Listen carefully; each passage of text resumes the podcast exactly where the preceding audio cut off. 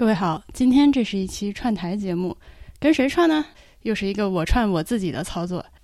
不久之前，我 HB 还有来自有台迟早更新的锵锵和任宁，我们四个人一起在上海的农村租下了一座房子，即将开始这个我现在也不知道用什么形容词呃才比较合适的合租生活。呃，我们四个人既然都住在一起呢，就呃一起开了一档新的播客节目，叫做《别来年见》。内容大概就是我们四个这一年住在村里的生活观察和一些感想吧。此处转发的呢，就是《别来年见》的第零期节目，希望你喜欢。谁谁谁起头？要怎么起头？就他需要有一个头吗？就是因为我们也没有想过，没有讨论过这个问题。是的，就是他的那个头。嗯，他这个有一个问题是。节目的名字都还没有想，未命名播客，未命名播客加一已经被占了。嗯，咱们从哪儿开始说呢？对，我就需要一个 host 的角色。嗯，那那行，那还是我来吧。好嘞，听众朋友们，大家好，欢迎收听这个在录音的时候还不知道叫什么名字的播客节目。我是婉莹，我是锵锵，我是任宁，我是 HB。我们四个人在一起要录一个奇怪的东西，那就是我们计划在未来的一年时间里面，四个人一起合作一档播客。啊，这个播客的主要内容呢，大约是啊，我们四个人要住在一起，什么情况？既然住都住在一起了，那就不如一起开个播客，大约是这样吧。这这个事情是这样子的，就是有一天婉莹突然在我们四个人的小群里面发了一个小红书的帖子，然后就是讲她在呃小红书上面看到的一个挺不错的农民房。因为他知道，就是我跟任宁，嗯，之前也有提起过对于到农村去居住的这么一个兴趣，所以当时你一开始发的时候，我以为是一个玩笑性质的，或者说只是看到了一个不错的帖子，然后分享分享。你可以讲一下你当时是是怎么看到这个东西，然后怎么想的？嗯，都不是我搜的，是他自己推到了我的面前。嗯，有这么一个房子，神奇的算法，神奇的算法推了个帖子，帖子到我面前是。青浦的一个农民房子在出租，我点进去一看，哇，这个房子简直太好了！它好的点主要在于，首先它非常非常的新，完全崭新。呃，从图片里当时就能看出来，这个一些建筑用的工具和材料都还堆在里面。我我在地图上搜了搜，发现那个地方交通也很不错，离地铁站有一点距离，但又不算远。在上海的郊区，在上海的郊区有各种各样的公交车，周围呢，我在这个谷歌地图上看了看，都是一些农田，看上去环境很不错。而且他的房租还很便宜，所以当时我看到这个帖子的时候，是我跟波比他在开车，我坐副驾，嗯，然后发现有这个事情，然后我跟波比说了之后，他就哎，这可以搞，我们俩就一起想到要不要问一下你们，嗯，因为我们知道你们也说过，就是想要去，有可能的话想去村里住一住，就一问这个事儿就莫名其妙的成了。你们你们最开始有这个想法是啥时候？嗯。可能是太早了，以至于我现在都不知道最早有这个想法是因为什么，然后是在什么样的情况下有这种想法。因为我可能时不时都会说起，就是哎，我们什么时候去乡下甚至山里去搞一个小房子？嗯，是是在你们去那个段志强家以前，绝对是在以前，OK，很早以前。他们之前去大理的时候，那个草帽姑娘还是帽子姑娘？帽子，帽子，帽子，帽子姐姐，帽子，Sorry。我记得 帽子姐姐家录了，当时还录了迟早更新嘛。那个时候回来就说觉得那边很不错啥的。嗯，我也是已经想不起来一开始说要住到村里是啥时候的事情了。嗯，帽子她那个情况其实更加极端一些。嗯，她是一个其实跟我们同龄的女生，然后因为自己的情况就是她有抑郁症，所以她其实是出于一个非常实际的目的，就是为了养病，为了为了治疗自己的抑郁症，然后一个人。搬到了他那个都不叫住在村里，他要住在山里。对，因为 literally 它就是一个山头，然后那个整个山头就是他的，然后大概方圆可能几公里都没有人，就是他的最近的那个邻居也可能要徒步几公里才能够见到。嗯，他就一个人带着一些动物，我不知道现在有多少了。当时去的时候好像只有几条狗和一些鸡鸭，还有他的一个就是帮忙的一个一个邻居阿姨，就是这么两个人带着一些家畜住在山上，而且是住在。集装箱改造的房子里，我们是觉得很意很有意思，然后也想就是效仿他的做法，住到山里或者说是乡下去。当然是偶尔住一阵，因为我们毕竟还是要工作，要跟城市里有来往，不可能常住。但是就是也没有认真的考虑过这件事情，从来只是羡慕别人，总是这么说起，但是没有实际的去做出 任何行动。我看到之后就。几乎当场就决定了吧，哪怕到那个时候还没有看到这个房子，当时看到了之后，就赶紧在私信上找人家要要了联系方式。波比正好过两天就要来一趟上海，所以就辛苦波比跑了两趟看了看，就看了第一趟，第二趟就过去直接把这个合同签了，这房子就算租了下来。我们呃收拾收拾，四个人就要住进去，现在是还在收拾中。我觉得这件事情其实你们是更主动的那一方。嗯，那对于我们而言，就是去乡下住，有点像是就广东人说得闲饮茶这样的啊，就是这个也不知道什么时候得闲，嗯啊，但是就是你们主动的在推进这个事儿，然后变成变成对于我们来说也是一个随波逐流的，就这就成了。呃，HB，你来要不来说说这个房子它的一些规格上的事事情吧？到底有多大之类的？多大也不知道。其实我们我们不准。不准确的知道它有多大，嗯啊，此话怎讲？我们不是量过吗？呃，我觉得那个不准确。哦，就而且它这个是很神奇的，就是这个招租的信息上也没有，根本就没有说它它多大。嗯，它招租的信息就是给你几张照片，然后说这个房子出租，然后给了一个价格，嗯，就然后我觉得非常的另外一种做事的方式吧。因为我最近想把我们现在住呃住的房子租掉或者卖掉嘛，然后在这里面面积是个非常非常关键的信息。对。它甚至是决定这个价格的最主要的信息。嗯，对，所以你如果如果你这个房子只给一条信息的话，那就是面积。嗯，它甚至优先于位置。所以农村的这个房子，呃，照租跟城市房子的照租是完全两个。或者换句话说，我们当时看到的那个招租信息上，它只写了两室一厅两卫，嗯，带一个天井小院。我看了照片之后，觉得房子很大，所以我也没有实际关心它有多大。我觉得这个肯定够住了，嗯，因为他看图片就是远远大于我们现在那个三十多平米、不到四十平米的房子。呃，现在对于我来说呢，一切五十平米以上的都属于豪宅。所以 我觉得五十平米以上的这种两室一厅的房子，吧，住个十个八个人是没有问题的。我当时还有一个原因，就是说我要给我问你们俩的原因，就是觉得啊，这个房子我跟布比住也太大了吧，根本填不满，好吧？这住进去倒有回声的，所以觉得有室友也不错。是的，我因为我想想，我并不清楚知道，呃，我们想要叫你们一起来住是从什么时候开始有这个想法，但就觉得特别合适。对，当时就是我们俩就是波比先提的，他说你要不要问问他们？我好，我也是这么想的，然后就一问，大约就是这样。嗯，三十多岁重新开始有了室友 但是我觉得这里还是要稍微解释一下，就是其实大多数时候可能是你俩住的时间会更长一些。嗯，我跟任宁的话就是是过去偶尔住住的这么一个对一个状态。我们的状态是把南京的房子想要脱手掉，不住在南京，就从彻底从。南京搬到上海，然后这个农村这个房子就成为第一居所。嗯嗯，你们是候鸟啊，你们是留鸟，我们是候鸟。对的，可能还会有一些迷鸟过来。现在已经这个 这个排队已经排到二零二三、二零二四年了，要来我们这个村里住的。听说隔壁还有空着的房子。哎，所以到底多大嘛？一一百多少？算上院子的话，一百平米。嗯，算上后面院子一百平米，其实很，对，就室内的话就七十多。它小大小大的，就是你放在村里看小，放在放在城里看就大。哎，后面那个那块荒地竹林大概有多大？那个三四百吧。三四百？没有三四百，有那么大？不止一百多。我觉得三四百都有半亩地了，有那么大吗？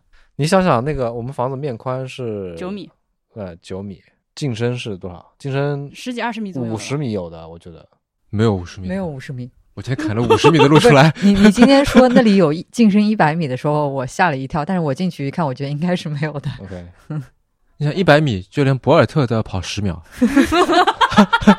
你想，我们那个房子一间就是就是客厅那一间是七米，然后我在 Google Map 上看那个房子那个比例，我感大约有十个那那么深才到田。哎，地主们陷入了困惑。现在就是有地，但是不知道有多大的状态。其实这个就就我觉得这个这种方式就很很很我我认知意义上的乡村的生活方式，就不需要这种精确的数字，嗯，就感觉差不多就得了。是的，而且现在嗯大约属于那种地图一点一点被点亮的状态。就嗯虽然这个房子已经决定租了，嗯，呃，但是还有很多不清楚的地方。就就对，甚至包括我租嗯这个房子签签合约的时候，都呃有这种感觉，就是房东对这个合同要签多久，他无所谓，你自己哎定。然后这个押金交多少钱无所谓，我们随便说个数就行。但房东大叔是一个非常好的大叔，我很喜欢他，虽然只见了一面。嗯嗯，对，他是那种就是我会愿意邀请他来家里做客的那种。所以他对什么东西比较在意？时间无所谓，然后对，押金也也无所谓。都不是很在意，感觉他都不是很在意。哎，我来说一下为啥。他之所以会这样，是因为这个房子呢，嗯，原来是他父亲在世的时候的老房子，嗯但是呢，他年轻的时候一直是出去当兵的，所以呢，就一直不住在这个村儿里。呃，农村的地嘛，就是这我们现在这个房子不是面宽大概九米左右嘛，屋前屋后全是他们家的地。但是由于他这个房子常年没有人住了之后，屋前的这块地已经被两边的邻居蚕食掉了。嗯，就是我们现在看到的嗯门口那两块地，本来都是我家的，对然后现在被人家种了。村儿里的潜规则就是，只要这个地被别人种了之后，时间一长，那就是人家的了，你再嗯想要是不可能的。所以呢，他这个现在退休了，当兵复员退休，I don't know，反正回来之后发现这块地如果再不管的话，就完全要被人家占掉，而且原来父亲住的那个老房子也已经垮了，所以他就把它推倒。我们现在的这个房子是在原来的那个地方重新起的一个房子。嗯，门前呢，据他说，据他跟波比说，他来修这个房子的时候，门前是只留了一条就供一人通行的小路，就已经完全被邻居种上了菜。现在这个我们门口看到的这条能把车开上去的这个水泥路，还是他嗯争取出来的。嗯，哦，对获得了现在的状况。这也是为什么他反复的跟我们说，不要去和占你们地的那个人打交道，嗯呃，更不要跟他发生冲突，因为他说是一个非常难、非常难打交道的人。呃，如果想把这块地搞回来的话，就不可能。而且毕竟那个邻居已经上年纪了，八十多岁的一个老惹不起，惹不起，惹不起，嗯这种真的惹不起。所以他，我猜他这么佛系的原因，可能就是他其实也不需要这个地方，对他来说就是他也不住在这儿，嗯嗯，他就是把这个房子先盖起来，把这块地方占上，然后呢，呃，以非常便宜的价格，反正谁愿意租谁租，就把他帮他把这个房子照看起来租。房东本人是住住在什么地方呢？呃，住在镇上，哦，哦，但是他说他亲姐姐就在我们那个村另一头有一大片地，如果我们想种的话，可以分一块给我们，因为我们当时呃那个我们四个人商量了一下，就是说这个房子要要不要租的时候，我记得当时是有几个条件嘛。第一个是这屋里现在当时只有一个马桶，我们四个人住，说是要跟房东商量，他得允许我们做一些改造。其中最核心的改造就是至少加一个马桶，不然的话四个人无法住。呃，就是他看他同不同意，他不同意，就房子就没法租。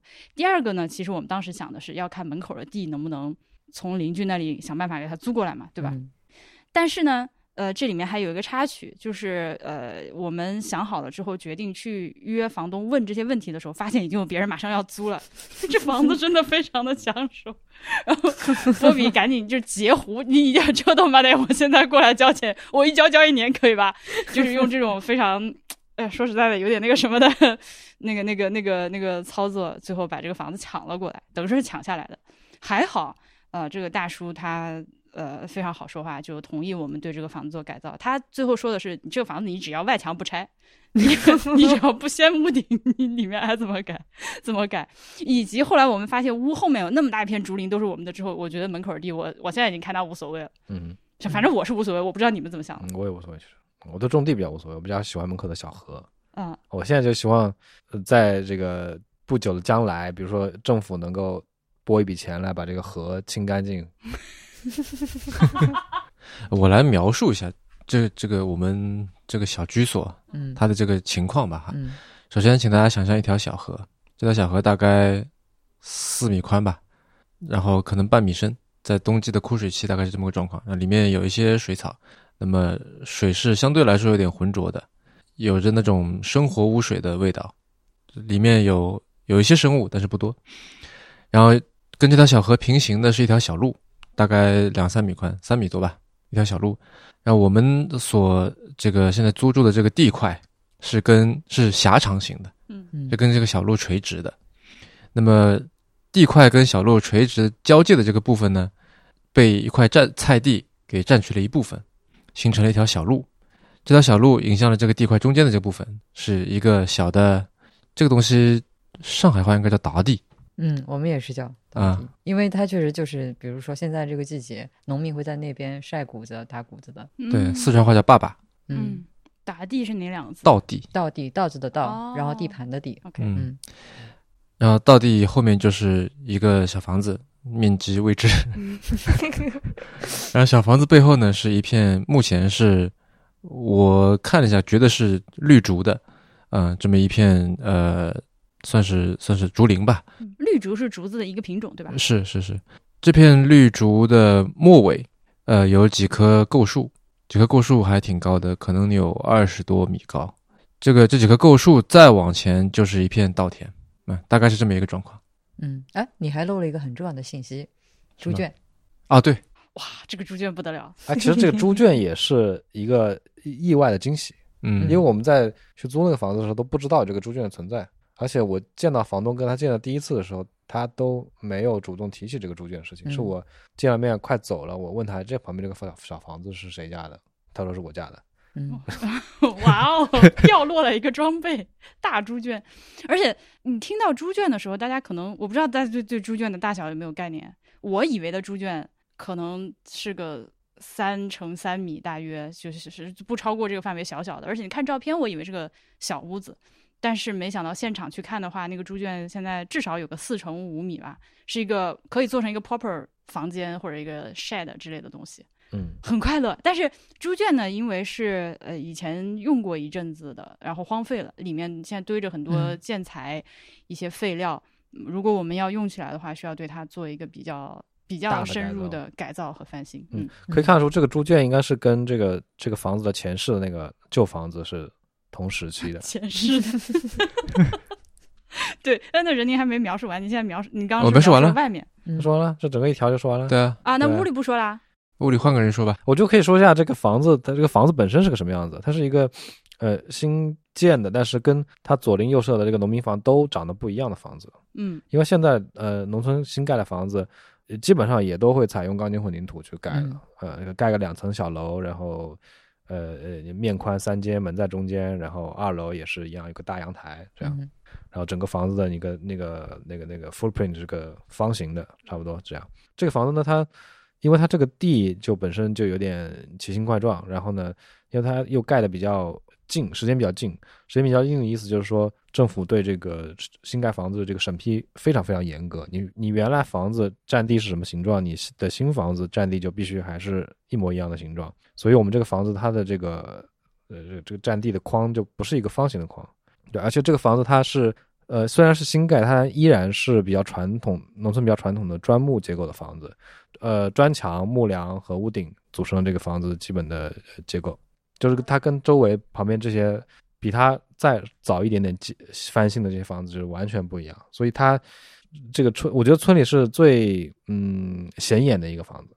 嗯，我当时看到就是你发的那个帖子上的照片，对那个木梁印象特别深，嗯也是我现在这个家里面最喜欢的两个地方之一。另外一个就是那个能够看到竹景的小院子，因为一开始你们讲就是要租一个农村房的时候，我没有点开那个帖子，我想象当中是我们之前去崇明看的段老师他们家的那种，嗯就是豪宅也也是对，也另是另一个维度上的豪宅。也是另外就是我们看到的那个村子里边很常见那种两层的呃小小房子，那个不叫小房子，真的豪宅，就是嗯面积更大，嗯，但是没有想到就是是这样的一个一个这个算是什么一层的一户建吗？这个这也不能算一这个叫啥户建，嗯，就反这是个正就是一个平房一层的，平房一层，平房，对，这是一个嗯老学校平房。嗯，它只建一层，对，刚波比没有说到一点，就是它只建一层，应该是因为原来只有一层，对，是的，现在的审批政策就是原来房子什么样，就只能造成什么样子。但反而出于种种的这些可能对于房东大叔来说是限制的东西，我觉得这房子非常可爱。我第一眼看到它就觉得，对，它哇更加生动，就明显比其他房子要更加生动。而且它长得是一个房子的样子。或者说，或者说它更符合城里人对农村生活的想象一点。嗯，对，嗯是的，哎，但是这个房子它的挑高比我见到的平房要高一些。主要是那个厅嘛，我进到平房，我一般我进到平房里都会有一种逼仄的感觉，嗯，但进到那里有一种好像一个什么 loft 的感觉。嗯，它实际上是足够做两层楼的高高度的。嗯嗯，它梁下大概有个六六米多七米都得有，嗯嗯，就是记得7主梁正中间下面那个地方是非常高的，嗯，就是万一将来你想折腾的话，你可以焊个钢结构，然后 坐不可以，二楼这个绝对不能破坏这个。啊，这个里面焊钢结构都不行吗？不不不，我说是就使用上，我我我倾向于不要破坏这个哦高的、哦好好好好好，这个挑高的空间。对对对，我也很喜欢这个高的空间，而且它而且它的梁和天花板的木材都是露在外面的，那个闻起嗯来非常的香。嗯，嗯、是我我觉得可能是不是杉木的味道，反正很香。那门一打开就是木香味，嗯，好几次来都是一打开就很香的味道扑面而来。然后我觉得除了这个房子本身小小的可爱的，它所在的这个村子我也很喜欢，也是小小的很可爱的。我们那个村，我听你们说是一个自然村，然后它非常就规模特别小，整个村子好像只有这门前的一条路，对吧？就一嗯条路，以及就门前的这一条小河，就把一整个小小的自然村隔成了南北两侧这样子。嗯，总共几户人家？几十户有吗？不到两百号，反正不偏门牌号的话是不到两百号。那就非常小。我想知道通过我们的描述，有没有人可以在不告诉你是哪个村儿的情况下，在地图上找到是哪个村儿？嗯，找到了可以来过来吃饭。呃，哎，你这个 就是 鼓励 stalker 真的好吗？村儿里面就是还是以这个叔叔阿姨、爷爷奶奶为主。大家看到我们来看房子的时候，其实是很好奇，还是很好奇的。但是呢，又不会像那种真的就是特别深山沟里没有见过外人的那种程度，所以他会保持一个克制的好奇。呃，从我们家门口经过的时候，看到这里停了不认识的车牌的车，就会探头探而脑的看。且是苏，对对对，是这个江苏的牌子是吧？就会过来探头探脑。呃，上一次过来的时候，我经过一个老奶奶家门口的时候，她突然间冲过来，哎，来来来来来来来，然后对不起，我我我我好像我我这样模仿人家口音好像不太好，反正她就赶紧喊我过去，就火急火燎的。她讲话我又听不懂，她不会讲普通话，嗯，说了半天，旁边还好有一个年轻人在翻译，说是问你们是不是来修电视的。因为发现村里有年轻人来，大约是来修电视的。他以为我开车开过来，喊我过来是在修电视往这里走。我说不是的，我们要搬过来。然后那个奶奶就特别可爱，她就非常不好意思，害羞的脸直接涨红，然后捂着自己脸在那边笑，对我跟我说对不起，喊错了，超可爱。呃，还有一次是我在那个我在我在村西头不是撞了车吗？我新买第三天的车就在村头撞了，倒车的时候油门没没控制好，撞了电线杆子。然后就是村头的那个大叔出来就笑眯眯的嘲笑我，你不是听不懂他说什么吗？但是他的嘲笑我看得懂。呃，就这种情况下也，就我也很开心。虽然我把车撞了，但我也不知道我很快乐。我跟他说：“哦，我马上要搬过来了，你好，neighbor。”但是我把车撞了，哈哈哈哈哈哈。呃，就就其他旁边隔壁两边的邻居，我看都挺好的，所以呃我我我现在对这个地方印象也很好。小卖部的老板也很好，嗯，小卖部老板特别好。嗯，嗯，到镇上买东西，镇上五金店的老板娘看到我也一直在笑，我也不知道为啥，我 我到底哪里 看上去这么可笑？但现在让我们很好奇，就是为什么那么好笑？因为在我们今天录节目的时候，其实我跟任宁还是第一次去那个房子嘛，嗯，然后第一次到那个村子里面去，大概就待了一个一个下午大半天，嗯，匆匆的就是浏览了一下。然后你们应该是已经去了很多次了，现在对房子周边啊、整个村子啊，包括说那个镇都已经比较熟悉了。也不敢这么说吧，只能嗯是比你们熟悉一点。我应该只是来了四五趟而已，波比比我再多来两趟。就前面第一次看房和签合同是他来的，等于我们三个人是在完全没有，就只有波比一个人看到房子，我们另外三个人根本没有看到房子的情况下，就大胆的把这个合同给签了，是这么一个情况。对，整个事情就是比我当时预想的推进的要快得多得多。就是我完全没有想到，在看完帖子大概没过几天，这个事儿就合约都已经签下来，钱都已经打出去了。但主要是因为，主要是因为我，对不起，是因为如果不不催着这么弄的话，它就没了。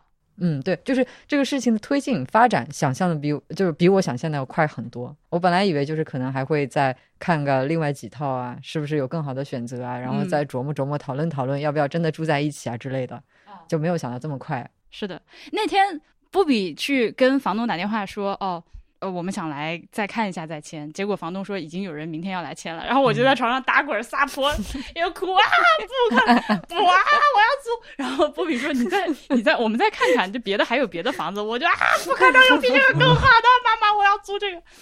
逼着波比，逼着波比群跟房东打电话把这个房子抢了过来。对不起，对不起，那个第二天本来要交钱的朋友，如果你听到的听到的话，对不起，是我的错。呃，这个这个是租房 始末，说了这么半天，妈呀！呃，所以现在我们快快乐乐的租了下来，合同签了签了五年。呃，这个猪圈的部分呢，大约会把它改成一个多功能的小房子，外挂。嗯，如果有朋友来我们这儿短住的话，呃，可以住猪圈，也可以就是趁我们俩不在或者你们俩不在的时候来住我们房间，也是也都是可以的。嗯，我还是想补一句，我觉得这个事情特别奇妙，因为我跟任宁在很多事情方面其实是比较被动的，比如说养宠物，我们从来没有计划养宠物，比较懒，然后平时事情也比较多。我们现在养的两只猫是。主动送上门来的，就是跟进门的，然后不走了，觉得有缘有缘分就留下，那就养着他们吧。你的两个室友，对我的两个室友，我们一直以来更多的是就把他们当做室友对待，不是小孩。不是我说的室友是我们俩。然后房子的事情也是这样子的。嗯嗯，刚才 HB 问我说什么时候是第一次有这个去农村居住的想法，很早，但是你看这么多年过去了，从来只是就。可能嘴上说说过过把瘾，从来没有付出过任何的实际行动。然后真的是这个房子，就三号找到了你，然后你们想到了我们，嗯，就机缘巧合的凑在了一起，然后就因为这个缘分，所以就就就现在就 就要当室友了，送上门。我觉得这种事情就不能想太多，真的不能想太多。就就是就是就是很巧。我觉得如果是让我们自己主动去找，我觉得很有可能就是再过很长时间都不会住到乡下去。嗯。但我觉得也不光是这个巧了，我觉得其实如果说这件事情放在两年前，嗯，就其他都一样的话，我跟锵锵可能不会那么快的点头。我觉得，嗯，两年前我应该也不会想要，我哪怕看到一个农村里的房子，我也不会想要住住进去。嗯嗯，现在因为还有一些别的原因在背后推动，所以这是其实我想我想问问你们，为什么会？就我相信很多人会都会问这个问题嘛，对吧？为啥？对，很多人都问了。为啥上海？那我们因为原来就在上海，那现在就也没离开。你们为什么要就现在搬到上海，从南京？我觉得我们俩之间一直有一个讨论，我们要住到一个地方呢，这个地方呢，它离繁华的城市中心不能太远，但是呢又不能太近。嗯，那就就是要那种我我靠着某个地方，但是我我不想去跟这个地方发生发生交交集的时候。我就可以躲在我自己这个进可攻退可守，对，就是这种。然后我觉得这个这个房子的地方就基本能够符合我的这个设想，就它离上海也很近，但是呢，你在这个地方待着，你会感觉不到上海。嗯，我是一直不是很想住在南京，对不起南京。我住了几年之后呢，觉得 OK，南京也挺好的，但是呢，我还是就是心里面痒，就老想搬走。搬走的话，其实之前考虑过很多个选项。比如说，我觉得成都就很不错，或者成都附近就很不错。呃，去了鹤岗之后呢，我觉得鹤岗也很好。鹤岗就是，我想到鹤岗小串，立刻咽了口水。就鹤岗首先吃的很好吃，城市非常的干净，而且很有活力，不是大家想象的一个就是死气沉沉的城市。房子房子也便宜，这个是不用多说的。但是，嗯，我觉得成都和鹤岗的话，虽然我把成都和鹤岗放在一个级别上比，好像有点奇怪，但都是属于。大交通不那么便利的地方，成成都的大交通还是方便的，毕竟还是西南地区的一个枢纽。我觉得它心理上给人一种对心理上的感觉，给给人一种你飞过来西部，嗯，好像你看我南京到上海，我我我觉得不是个事儿，我开车一会儿就到了。但是我如果从成都到上海的话，我要提前好几个小时先去机场，然后就坐飞机，然后到了机场之后还要再搞到上海市区里，就有这种心理上的感受。你想，你看上海都成为一个标杆了，所以你干脆就住在上海了。对。我以前从上海到宁波是坐飞机的，这是什么？不是，我们知道你有两个特别厌恶的东西，一个是杭州，对吧？所以你把它叫做坑州，还有一个就是高铁。那 等一下再展开这件事情，我再说完。嗯，今年呃前两个月去了一趟景德镇下面的这个浮梁的藏湾乡韩溪村。哎，对，这个也是一个我觉得促进这个事情很大的一个因素。我当时。就特别喜欢那个村儿，我就在村儿里面溜达，看有没有哪些房子是空着，可能出租之类的。但是仔细想想呢，那住在景德镇也属于大交通很不方便的。嗯，从上海到景德镇一天只有两班高铁，一个特别早，一个特别晚。呃，从南京到景德镇呢，更加是要转机，呃，转车，呃，转火车什么的。所以实际来讲呢，我觉得住在景德镇那附近，虽然我看上那片儿地，但也不太行。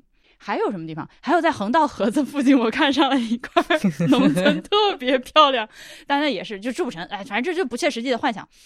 回来呢，可能就是因为我们在家里面谈论过这种住到村里的事情，手机偷听了之后就开始给我推送这些东西，然后就精准投放到了我。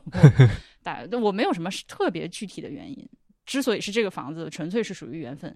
如果说当时手机上推送给我的一个，比如说是什么杭州郊区的，或者甚至南京郊区的，我觉得都 OK，不一定非得是这儿，只是正好是它。嗯，但呃，我想。特别指出和强调的一点是，我不认，至少我个人不认为我住到村里来是一种逃避，完全不是，一点都没有要逃避的这个意思。对，就是我我昨天晚上在想的一个事情，是有谁说了这是不是不是？因为一般来说都会觉得说我退隐田园这种感觉，对吧？逃离北上广，哎，所以所以比起一种这个静的姿态，它更加是一种这个退的，是一种说 OK，我搞不过你们，嗯，这样的感觉。但是就我我。我是觉得我们四个人的感觉不是那种说，呃，什么逃离啊，或者说退隐啊，而是有种找到了一个另外一个战斗姿态。哎，对，对，是的，我觉得这个很准确，就是这样的。就我我不是在那写那个播客介绍里面，我都是想说，我们是要做一个新的生活方式的尝试，一个实验嘛。嗯，对，对，就其实吸引我住到农村的就是这个事情，就是。能够有一个新的战场去去去做一个，哎，这男人的用词都是什么作战啊？战场不至于好吧？同朋友们不至于，就是说把日常的生活从南京的城里面换到了上海的旁边的农村里面。但是我觉得这个城市它其实就是南京和上海不重要，就城市和乡村的差别比地域差别大多了。嗯，只是说把日常的生活从城里换到了乡里，对该干嘛还是干嘛的。我觉得其实不是哦，就可能。我们的日常会完全变掉。不，我想问的是，为什么？就是，嗯，很多人他也在城市里面，比如说，好像是，就是重新换了一条职业发展是呃道路啊，或者说是换了一种生活方式啊，就是他不一定非要到农村里去。嗯，就是为什么对你来说，就是说这个转变，他一定是要到农村里面才可以的，城市里不行吗？或者说，是呃，南京不行，呢上海行不行？我觉得都不太行，城市里不太行。比如说。你要尝试尽量少用手机，嗯，或者说点外卖，或者说尽量少被手机绑架。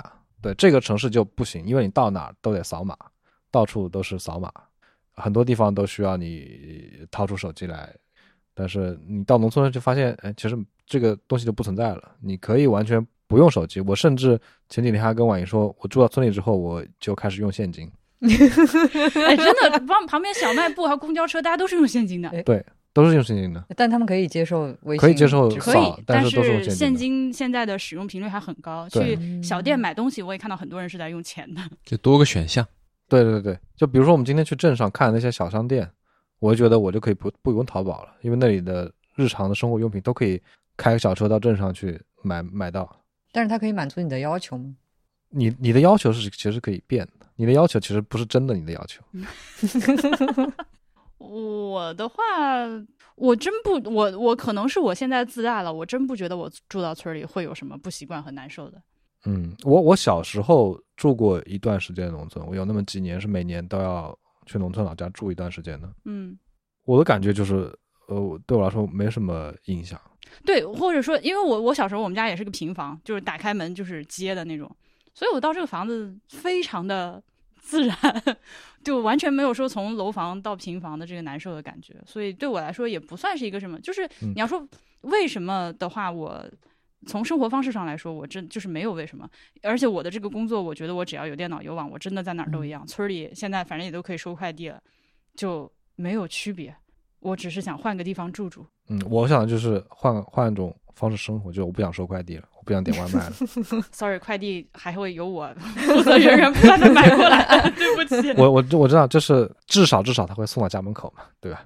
这个是你在城市里享受不到的服务。对，我们现在是那种就是北美那个郊区的人的那个生活，那个快递到了都是直接往门口一扔就走了，对，邻居也不会偷。我住在住在南京的时候，我们是必须要到街对面的快递站去拿快递的，嗯，就是不会有送到门的服务，很少很少。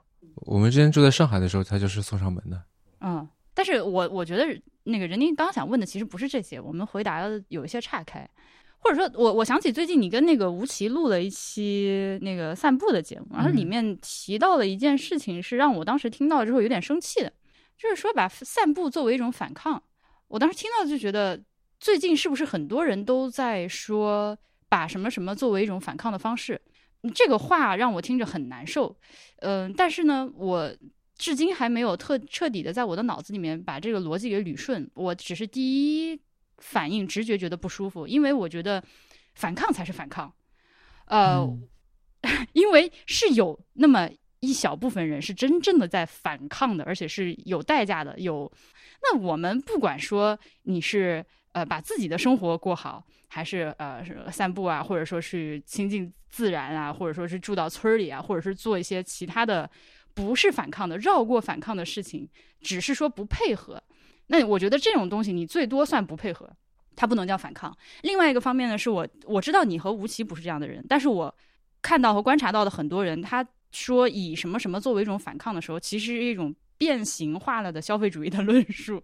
就比如说你要健身，啊、嗯你要呃什么，你要去当当你说亲近自然的时候，其实他是要跟你卖露营用品是吧？你要 去露营，嗯，然后以这样的方式，所谓不卷了，或者说去到自然里面作为一种反抗。当我听到这样的话的时候，我就觉得，如果说我要借用别人的话的话，比如我最近听反派影评那个波米，他在讲到那个《引入尘烟》那部电影的时候，他非常不喜欢那部电影啊，我也很同意。嗯，我还没看过。他就说那个电影在美化这个苦难的男主角，这个嗯男主角是一个非常逆来顺受的，别人要吸他的血，要推他的房子，他就是一个老实人，呃，还一天到晚想着这个欠别人的钱赶紧要还掉。他说：“OK，你这种可以表现，但你不能歌颂和美化，因为如果我们所有人都是这么顺从的人的话，那么来压迫你的人，要那些你本来应该反抗的人，那就高兴了，那你们都太好管了。”所以他就说，你可以不反抗，但你至少不要美化自己的虚伪和懦弱。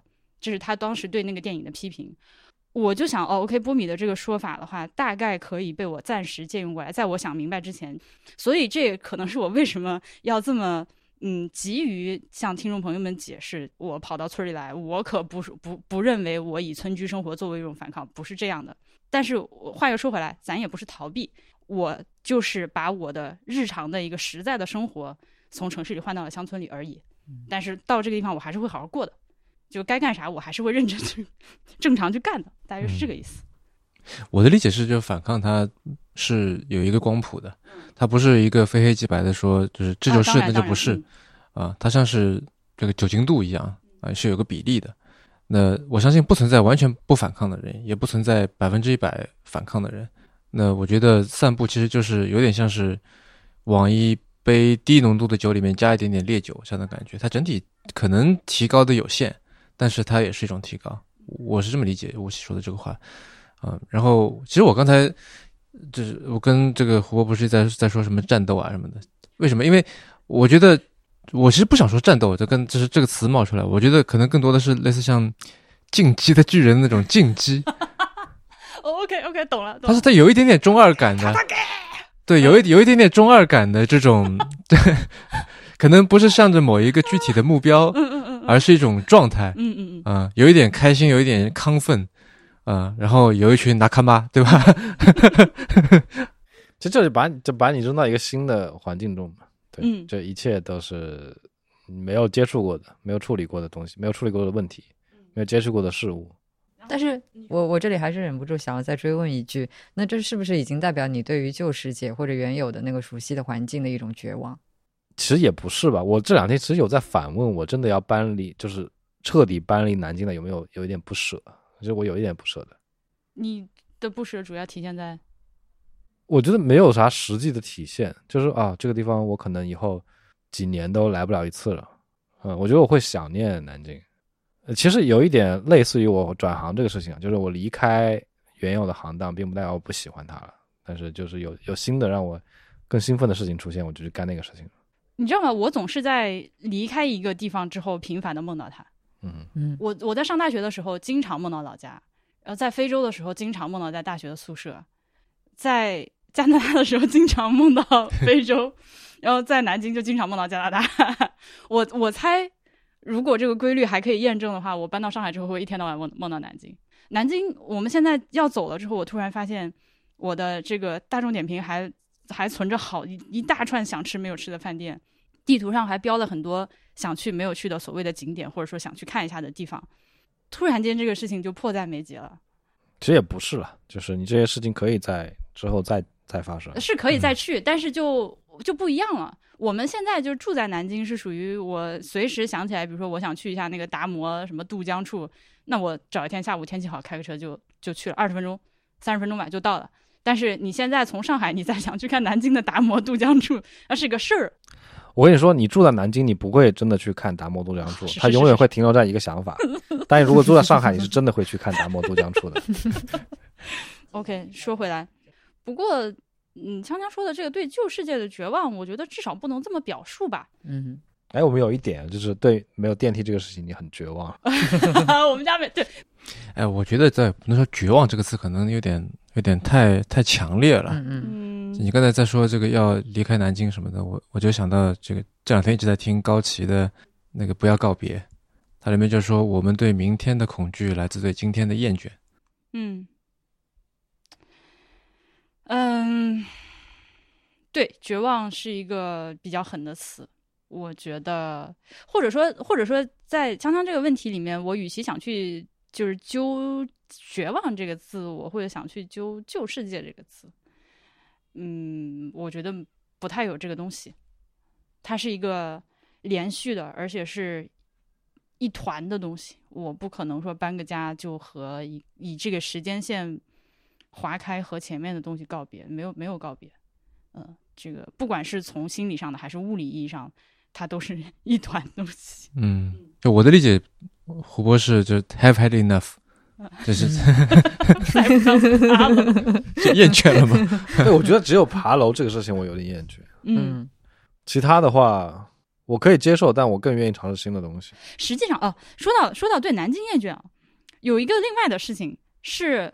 我们去年冬天的时候，偶然间在我们家附近看到一个房子，我特别喜欢，好想买。然后它也不贵，但是呢，我买不起。那个那个房子虽然现在已经告别了，但但我还是想就 paint the picture，这是个非常非常棒的一个地方。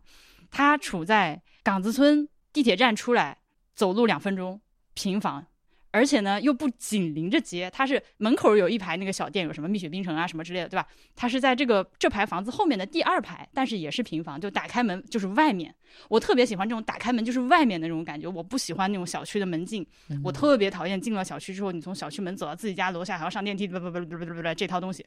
然后那个房子呢，挑高也比较高。大概能有个五米的样子，所以可以做成个两层。它现在也确实里面是做成了两层的。然后它的 location location location 是一边是一边是玄武湖，一边是紫金山，门口就是公交站，走两分钟是地铁站，旁边是锁金村，里面充满了各种各样的好吃的。然后隔壁走出去十米就有一家我特别爱吃的牛肉面馆，我住在那个地方，我简直要快乐的要死。它现在是个麻将馆，我很想把我们现在住的房子，就是七楼的那个房子卖了，然后添点钱换成这个。但是我看来看去，算来算去呢，我们把这个房子卖了也不太够。它而且这个房子现在是只要一百九十万。听众朋友们，如果你听到这里 心动了的话，我建议你，当然我也建议你先 consider 一下我的房子，你看一下我的房子，我的房子也很好的。我的房子唯一的缺点就是它在六楼或者六楼半吧，就是每天要爬爬楼上去。除此之外，我家老好了。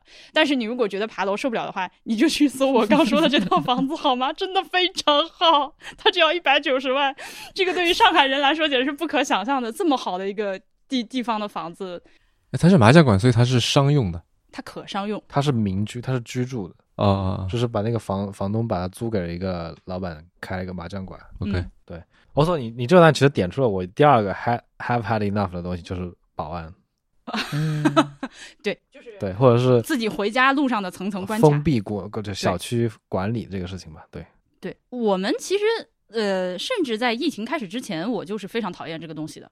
嗯，我非常讨厌小区保安管理这件事情。呃，我不光是对于人居的小区，还有就是而且我在我的学校，我我还对 had enough。对对对我学校啊，就各种机关啊，各种嗯大楼啊，它都有一个院墙。有的时候你看到那个门就在那里，但你一定要绕很久很久的院墙，经过一个保安的盘查，然后你才能进去。这个是我从来就很讨厌的东西。那么疫情之后加上风控，就更加的难受。呃，所以我就很想住回我小时候的那个环境，就是家门一打开就是外面，直通一步跨出就是外面的世界的这种感受，让我觉得哇，天呐，简直爽！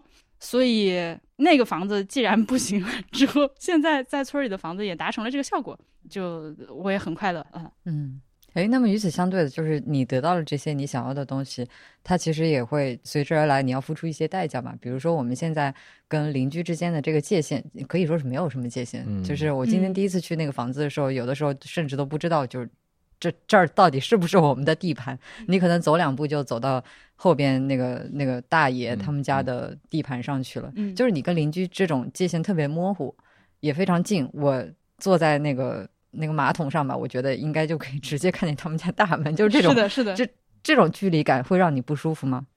不会耶。嗯烧饼老师教育我们，就是那个 浮梁大地艺术节的烧饼，他说，他当然他说的是就是这个在地工作啊，他说在村里工作第一条就是要不要脸。呃差不多吧，我我不太在意，而且我已经做好了一个心理准备，就是你住到村里来，你们家的各种事情，就是所有邻居来了都会问一遍，对吧？你看所有邻居来了都是，嗯哎、你们这你们自己家房子啊，租的买的，租金多少钱？你这个小车不错啊，多少钱买的？嗯能跑多少公里啊？对 对对，所有他你你们是哪里人啊？是吧？全部给你问一遍，就这些事情有一个人知道，全村就都知道了。所以就是这个这个心理建设我完全有。我觉得这是个要学的东西，就是嗯嗯，如何处理模糊的边界，这是一个我要学习的技不，能。我觉得这对我来说是一种退耕还林。我小时候就是这样的。我对啊，我就跟你说，我一开门就是旁边，我我们家门口是个早市，嗯，我我坐在床上两米之外就是菜场，周围所有的邻居，我们那里夏天男人洗澡都是在街上洗的，穿个内裤在街上拿盆撩着洗澡的，所以我我我现在舒适的不得了。嗯，我我举两个例子，就是就是我之前是听说的，不是嗯就是亲眼见到或者说是呃亲身经历的。呃，有一个是我们之前去成都边上的一个一个村子，就是铁牛村。嗯嗯嗯，去去参观那个那个地方挺有意思的，但是呢，它有一个特色，其实我觉得它很像一个公社，它是一群志同道合的人，大家在一起建设乡村，而且都是城里人，就是一二线城市，什么北上广深的这些年轻人。嗯，然后他就讲他们那边有一个特别大的要求，就是说你要特别习惯这种没有隐私和界限的生活，因为大家都生活在同一个屋檐下，而且是住那种宿舍，就几个人一间屋，你没有单独的房间。他就讲到有一个男生刚去的时候就有点受不了，呃，尤其是你跟别人产生冲突的时候，你就相当于说你昨天可能还吵架了，然后今天要回来，大家要共事啊什么的。那这种时候你怎么样去处理这种冲突？其实是对于生活在城市里的人来说是不太习惯的，因为你跟人之间的这个距离太近了。这是一个例子，还有一个例子更加极端，嗯，是听一个生活在大理的朋友讲的。大理它其实也是一个非常紧密的小团体，有很多的所谓的圈子吧，嗯然后发生了一件什么事情呢？就是经常在一起玩的这一群人里面有一个女生，然后有一天她跟一个未成年的男生发生了性关系，嗯这件事情被大家知道了，然后就把那个女生排挤出这个团体了。，OK，所以就是，嗯，我以前也会想这些事情，就是比如说搬到大理啊，或者说搬到农村里一个相对比较紧密的一个小圈子里、小社群里的时候，嗯、如果没有什么事情发生，我觉得就是挺美好的。嗯但是，一旦有矛盾发生的时候，我我确实不知道该怎么样去，嗯、去面对、去处理这种事情，尤其是就放在这么小的一个圈子里，感觉这些问题都会被放大。嗯，嗯，那我觉得我们的状态跟你描述的这种还是不对，这这是两个比较。比你说的这种是我们四个人中间如果有谁跟别人发生了很大的矛盾，我觉得这个是和和你刚刚举的这个例子类比的。但是我们和邻居家之间如果有什么事儿的嗯话，那、我觉得是另外一回事情。嗯其实我觉得到底什么是隐私，什么不是隐私，也是这个界限是很模糊的嘛。对，你刚才说的那些，就是它当然可以是隐私，嗯在在公寓楼里它是隐私，但是在村里面，我觉得可能你你不愿意告诉他们，他们他会觉得很奇怪，嗯，对，为什么你、么问你个这你都不说？呃对啊，嗯就说这个你是哪里人，不肯告诉我啊？嗯，我跟波比自己在家聊到这件事事情的时候，就说嘴一定要甜，脸上永远挂着笑容。我现在就是只要家门口有探头探脑的人，我就冲上去，哎，你好，我买我马上搬过来了，我先搞一通。哎，我在想要不要不就 我们弄一些易拉宝，四个人个人信息展示一个，然后这种人形立牌旁边有人要不要再放一个充气招手的？来来，所以我就我就打算采取这种主动出击的策略。等回头房子差不多住进来了之后，我们是不是得放挂鞭，对吧？嗯，放挂鞭，然后那个上海不让放鞭，弄点上海青浦也不让放鞭吗？不让不让，那其他人 其他人搬家结婚都不让放鞭的吗？可以电子放鞭。对，那行吧，呃，是不是买点什么零食、水果、烟酒、茶茶糖的？嗯村里面走你那会儿以为你要结婚了，这是新房。交代交代一声，交代是啊，这打个招呼要来了，大大约是这样。我觉得我我也不想给人家留下一个那种很怪人的啊，村里来个怪人的，对对这种印象。而且我觉得只要就只要你一个人跟人家就抬手不打笑脸人嘛，我们我们这个过去应该是还好啊，我猜啊，我希望是这样。对，那说回这个节目吧，我们现在录了这半天了，这个节目是想做个什么样的东西呢？节目之所以是我在问，是因为嗯其实无论是呃弄这个房子也好，做这个节目也好，我觉得我是一个可能百分之八十参与，百分之二十有一点点观察的成分，观察你们三个人。害怕，我现在害怕。哎，我还以为我是观察的那个人，或者也是之一。朋友们，如果你们没有见过任宁的话，我给你打开岔说一下，就是我大概在见他前十面之内，我都不确定我喜不喜欢这个人，我觉得他很奇怪的。原因是因为他一直在观，我能感觉到他一直在观察身边的所有人。我呢，你们就是长期听我节目也知道，我就是个二愣子，所以我就经常大放厥词，口不择言。然后这个时候呢，任宁就会有一种看傻逼的眼神看着我，脸上带着一种微微的笑容看着我。我在心里，我我心里就会想，这个人是不是在心里骂我傻逼？但是他又不出于礼貌和教养没有讲出来，所以我觉得很奇怪。过了很久之后，我终于接受了任宁就是这个设定他就是一直面带微笑。的这个观察别人的设定。哦，这是个摄像头是吧？你就对你就是个人形摄像头。呃，至于为什么要做这个节目，对我来说呢，多少有点不做白不做。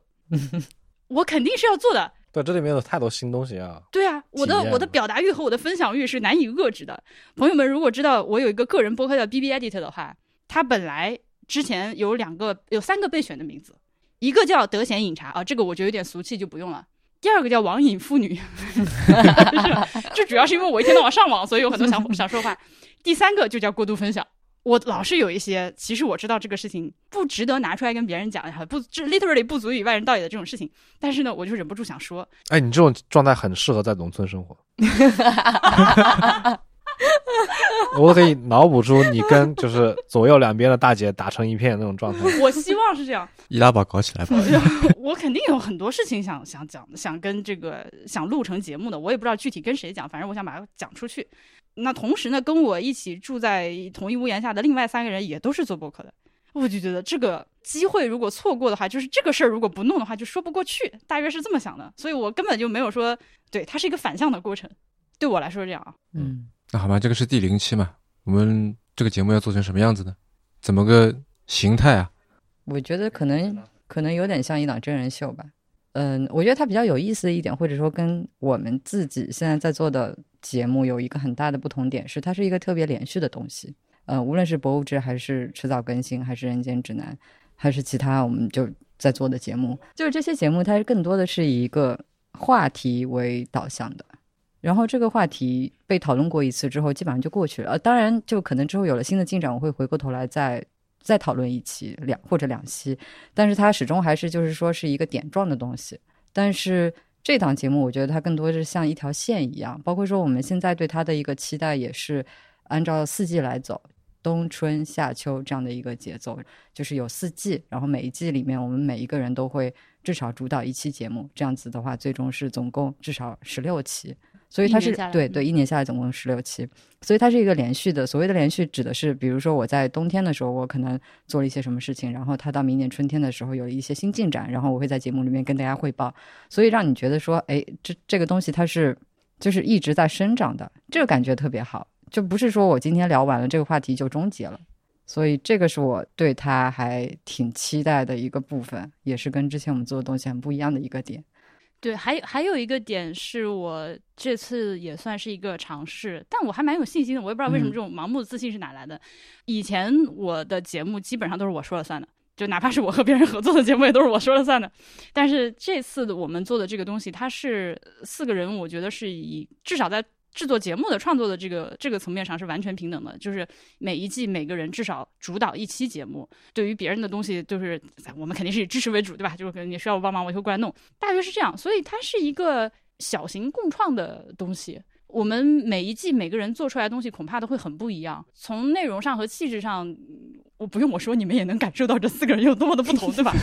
那还有一些其他的比较小的，今天又被当成是修修下水管的啦，或者是 家里这个屋檐上飞来了新的鸟啦，或者是决定种了什么新的东西啦，或者是有什么客人来做客，拉着客人唠了一会儿啦。这种我们也也有可能会把它录下来发出来，做成这个突如其来的意外的加更吧。其实我们之前就是跟朋友聊起这档节目的时候，有一些人会问他是不是像一档，呃，一档像《小森林》啊、《向往的生活》啊，或者是那个真人秀《克拉克森的农场》嗯，这种类型的节目。如果能像克拉克森的农场，那我将会非常的荣幸。嗯，那个真好看啊。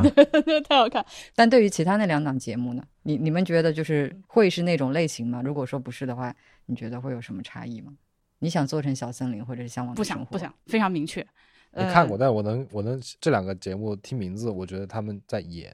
嗯，确实，小森林是一个电视剧吧？对，嗯这这是我想说的。我觉得像婉莹刚才说的，我觉得我对大家在这节目里面呈现的内容，第一非常期待，第二我我也我觉得我也没有没有这个权利，我也不想管。唯一我觉得可能我们需要达成一个共识的，就是不要出现为了在节目里出现而去做的事情。嗯，嗯，对，嗯，就不要演。对，不要演。嗯，但我是有这个信心的。就不要不要说这哎这这个这个事情它很适合在节目里呈现，于是我就刻意去做一下，这个我就会觉得有点好像违背初衷的感觉。嗯，非常同意，这个也嗯不是我愿意做的事情。或者说，因为好几个，我至少三个朋友跟我说，你们是不是要搞《向往的生活》那种东西？不，不是的。我我希望我的生活，我也不用希望我的生活也确实是比《向往的生活》土很多的。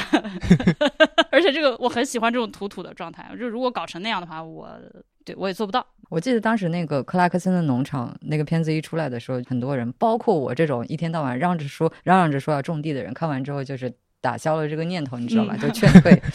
我我觉得我们的节目可能在这点上面是有点像他的，就是你听了几期，或者说你追完了之后，会发现说，其实你并不想到乡村去生活，他打破了你这种幻想，有可能，所以他给你塑造的不是一个就向往的一个一个理想的居所，他不是，嗯。嗯、对，这个里面有很多我们现在还没有遇到的问题。我只是现在处出于一种刚刚新租到了一个很喜欢的房子，这种过度自信的兴奋状态，很有可能我住进去之后就会就是这个事情，它一直在好往好的方向在这这样起伏。你越是往上升，你就越会担心之后会出现一个一个下降。能有啥呢？不知道，最差的情况能怎么样呢？不知道。我最害怕的事情是跟你们闹矛盾，其他我都无所谓。我们能闹啥矛盾？我不知道，不知道我啊我不我不会跟在座 没有人闹矛盾。对我可以非常非常肯定。我我觉得这个合租室友最大的矛盾嘛，无非就是家务活儿、吧卫生、卫生，嗯呃，别的我觉得没啥。作息时间作息时间，因为我们这个房门是可以关上的，所以我觉得还好。嗯嗯，对，其实我觉得没没什么本本本质矛盾，就是而且我是一个不会跟人闹矛盾的人。是的，我是那个如果跟人有矛盾的话，我五分钟之内就会告诉你的那种人，啊所以很好解决。那我我是那种跟人闹矛盾了之后从来不明说，然后自己在背后别扭老半天的人。哎呀，反正你看我哪里不顺眼，你要跟我讲的，因为我很迟钝的，我根本感受不到。你就是你就是自己把你自己气死，我也不知道你在气啥，完全理解不了。但其实我比较担心，就是就是村所谓村里生活其实挑战了，你跟邻里之间关系怎么处？比如说你家你我们做了什么事情把邻居，比如说嗯菜弄、弄毁了，然后他个跑过来找麻烦，或者是村里要有什么事情，然后政府或者是管理部门来找我们，类似这种事情，因为这是完全没有经历过的事情，就是未知数，所以说有一点想着这可能是一个会带来不好体验的东西，可能性对。所以我们现在这个这个过程，前面筹备的过程越开心呢，我就越的会想这个第一个拐点会出现在哪哪个地方。你现在已经开始等待靴子落地了吗？对，永远是会有啊，就就他我知道肯定会有个拐点嘛，你的情绪不可能一直是往上的，对吧？你总会出现第一个拐点，那我就看第一个拐点出现在哪。我觉得第一个拐点值得我们做一期节目。你现在说的我很慌啊，我完全没有考虑到还有这件事情。我 第一拐点就来了。我我只我只知道现在一直在傻乐的状态，我最近心情好的不得了。自从做这个房子之后，至少短暂的治愈了我前面的各种政治性抑郁。我一想到我的小房子，我就是激动的在床上滚来滚去啊！我要搬家了。而且这个节目，我觉得还有一个呃，我觉得比较可贵的点，它是一个有头有尾的节目。就现在的播客都是一开始之后就。要么呢，你就是一直跟下去；要么就是敲门声就断更，也不说自己完结了，但是就不更新了。哎，在座就有很多要被 Q 到，everybody 都被 Q 到了。所以呢，这个我们有一个这个时间，这个节目我们有个明确的起点，就是二零二三年的一月一号；我们有一个明确的终点，就是二零二三年的十二月三十一号。整档节目的第一期和最后一期会出现在这两天。对，这也是为什么就是我在提议用年鉴这个概念。这一方面，它的确是一一年嘛，一年的一个记录。第二是法国有一个研究历史的学派叫年鉴学派啊，然后他们在说的很多东西，在现在我们现在看来已经属于常识了，但是在当时，历史不光是政治的历史，它也是什么社会的、地理的、天文的、经济的、文化的各种艺术的，因为年鉴里面包罗万象，什么都有嘛，就这些东西也都是历史研究的对象。这第一个，第二个是说，历史是要来解决现在的问题的啊。研究历史不是就真的就为了沉迷故纸堆，而是为了，而是为了朝现在看。嗯，我觉得我们在做的这些事情、这些尝试，其实也有点这个意思。我们四个人可能会呃覆盖到不同的领域，会有不同的兴趣爱好，会用不同的方式去讲自己觉得值得去讲述的故事和观点。他当然无法做到包包罗万象，但是应该会比较丰富。呃，我觉得刚才我的那个问题，你们都没有很好的回答，为什么来这里？但我我是期待说到最后一期的时候，我们能够有更清晰一点的答案。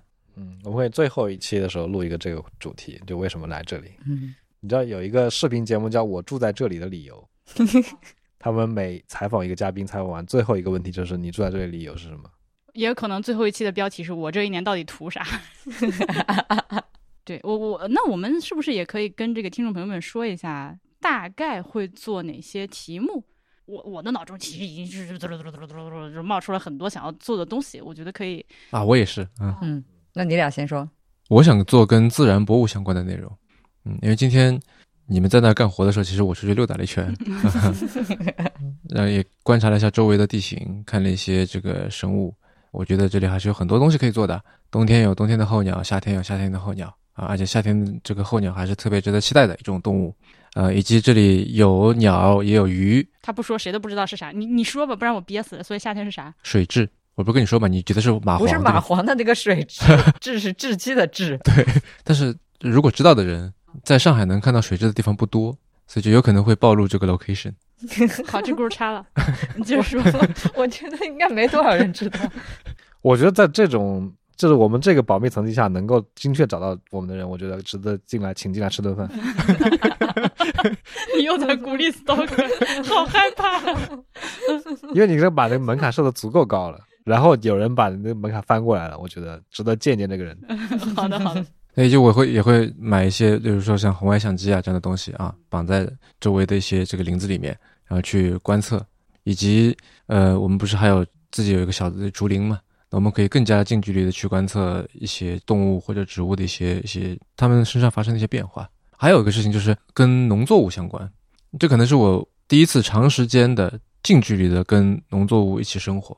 那么我是想看看说他们是怎样被，就虽然我我大概能想得出来哈，要经历过哪些步骤啊什么的，但是跟他们一起成长，然后看他们怎样被精心的照顾。然后最后体会这个丰收的快乐，我觉得这是我也是因为刚好一年嘛，这是我我想要去去体验和分享给大家的。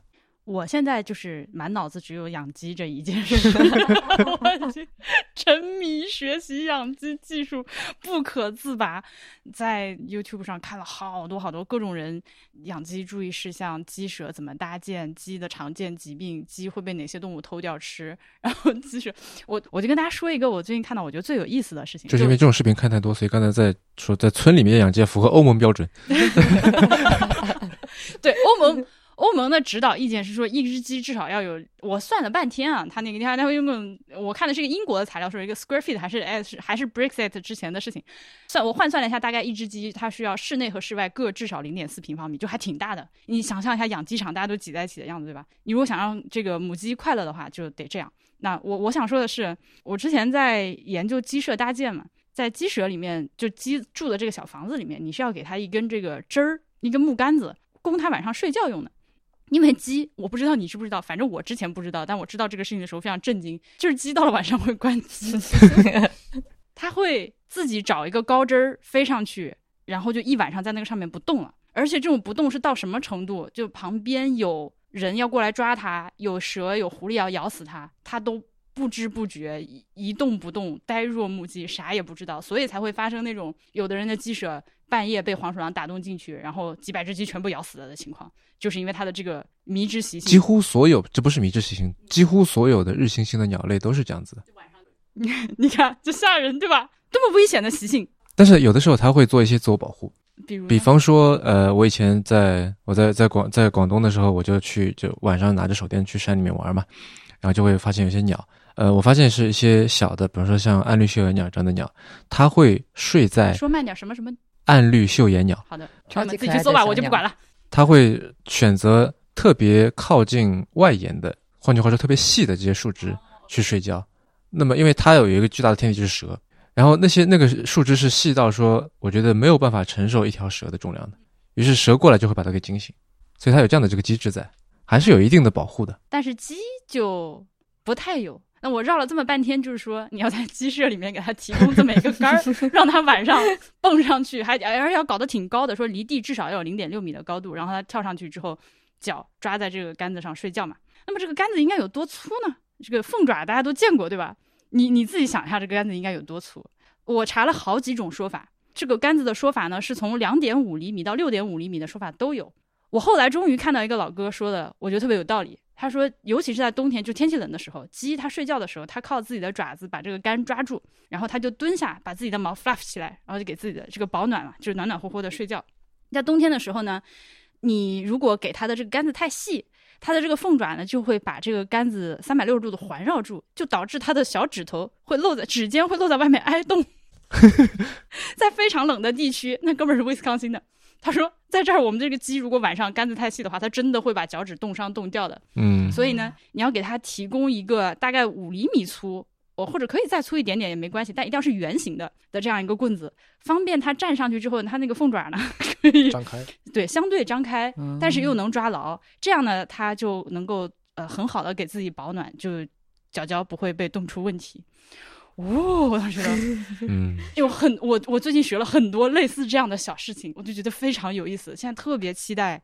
而且呢，我一开始是不知道后面那片竹林是我们的，我就就是所以我说我们就是跟点地图一样嘛。你看我们临租房子的时候，房东说。哦，这个猪圈是你们的。租租完房子，就再过了两次去，房东说：“哎，后面竹林也是你们的。”我当时大爷，你能不能一次性说完？还有啥？还有啥是我不知道的东西？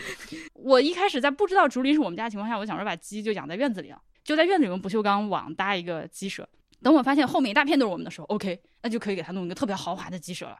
一有土给它跑了，我现在就是在每天就是没事儿的时候，睡前就拿 iPad 在那画图纸。我要建一个什么样的鸡舍？我兴奋的不得了，我妈呀！朋友们，养鸡养鸡播客怎么样？农农业技术分享节目。而且致富经，对，而且我呃，对致富经，致富经这个这个 section 叫致富经。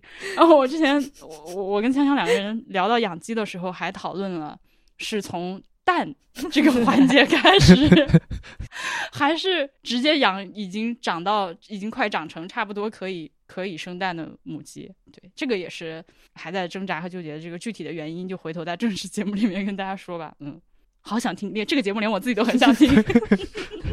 锵锵呢？你有什么想法？呃，挺多的吧，就是一个是就是我们这这档节目可能会采用一个比较特殊的一个付费形式吧。这个我还挺期待的，我甚至因因为它是一个为期一年的节目，所以我挺想看看这一年里面听众对这档节目的期待和态度会发生什么样的变化。啊，如果说有时间精力的话，我尽可能会把它记下来，这是一个。然后另外一个的话，就是今天我们在去那个村子的路上，不是经过了好大一片林子嘛，对我对那片林子特别感兴趣，就是想要到里面去，也不干什么，就是溜达溜达，看看里面有什么。对我，我就是比较喜欢徒步啊什么的，所以那片林子很吸引我。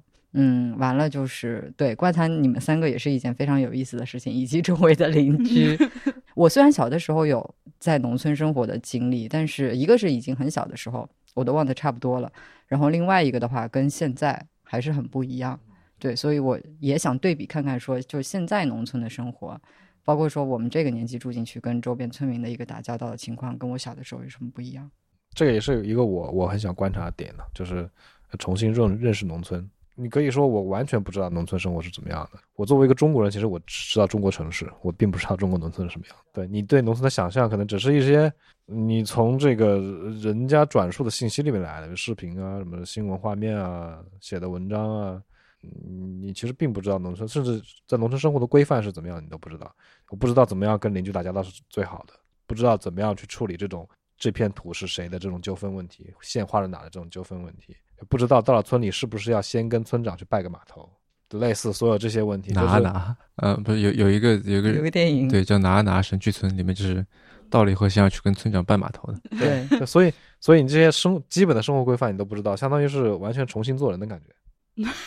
身后，我觉得，我觉得这是一个对我来说是一个很大的主题吧。嗯。第二个就是我想划船到附近，我想到不是不仅是附近吧？我们说划船 不仅是附近吧，可能是太湖周边的每一个镇上。嗯嗯，我觉得这个事情是一个非常非常好玩。你等一下，等一下，我来，我来，我来讲一下这个事情是这样的，就是在我们看到这个房子的时候呢，就还没有签合同的时候，我们通过地图发现这个房子门口有条河嘛。我是无所谓的啊，但是在座另外三位呢都是很爱运动的，他们三个立刻就是哎，那这个地方可以划船呀。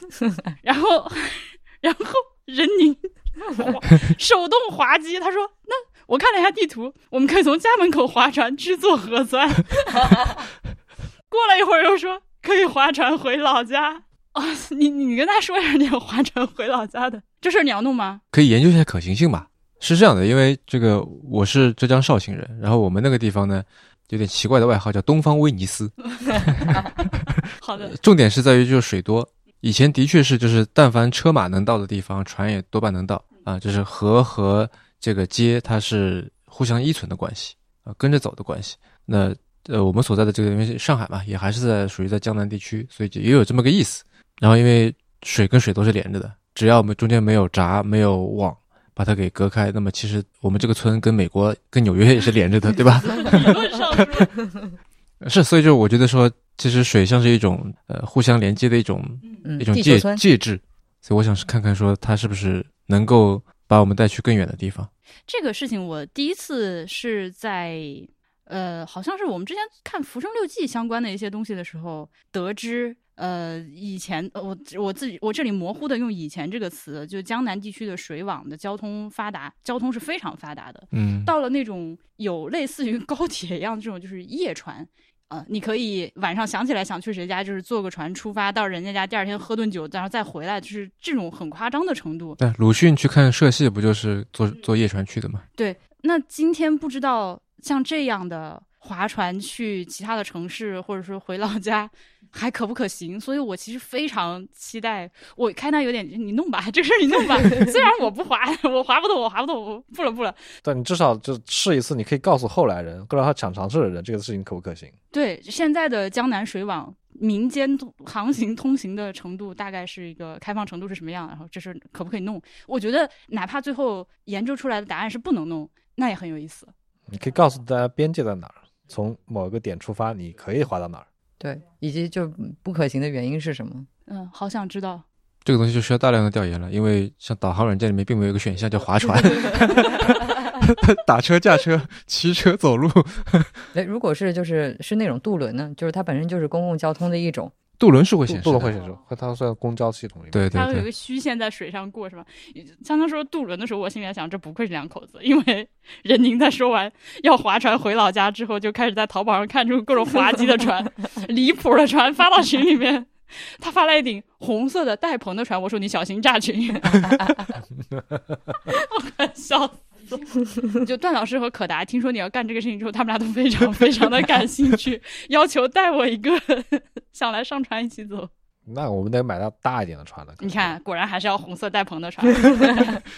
对，除了华南这个事情之外呢，就是折腾这个房子，尤其是这个猪圈，因为这个猪圈是完全房东已经拍板说你爱咋弄咋弄，只要不给我拆了，对，就都可以。波比现在脸上露出了，从今天开始录节目开始到现在 最快乐的眼神。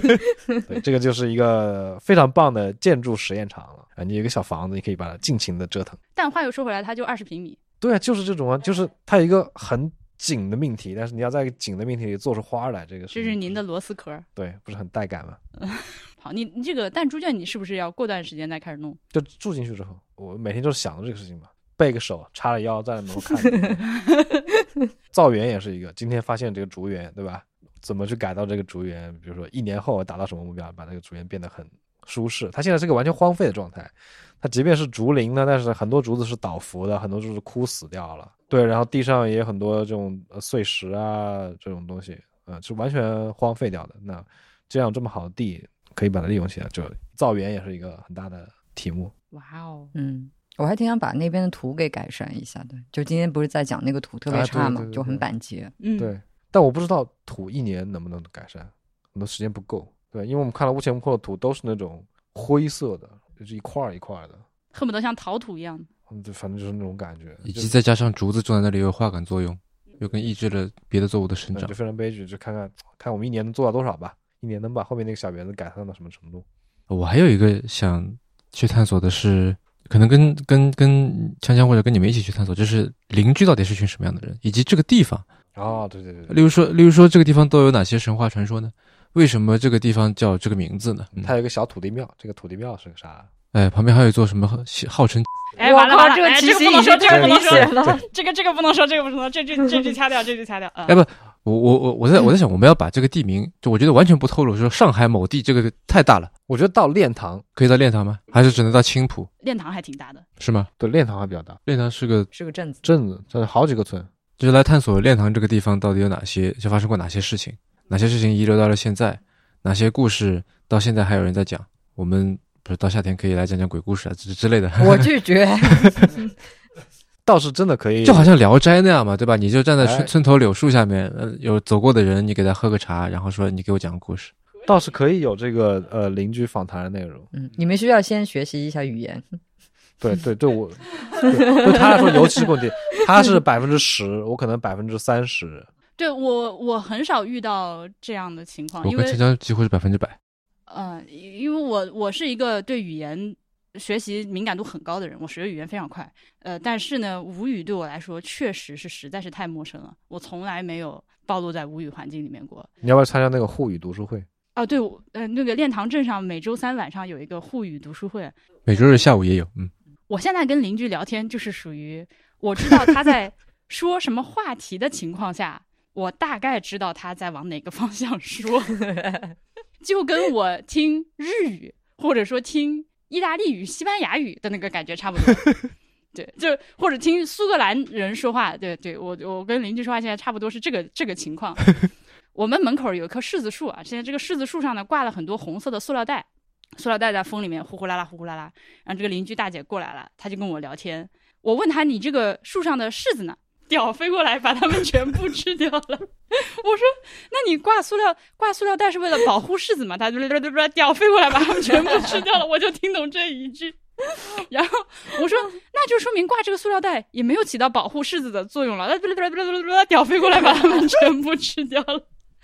这还是因为几年前我在杭州的浙江省自然博物馆参观了一个展览，它讲的是就是浙江本地的一些这个鸟类的一个展览。然后呢，在那个展览后面有一个互动的屏幕，那个屏幕上是你可以去点，点出来是什么呢？浙江各地的方言说“鸟”这个字。哦我也不知道是谁设计出了这么坑人的展柜，因为我真的要在那个展柜面前笑到双膝跪地，因为它大它上面有二十个，你十九个点出来都是屌。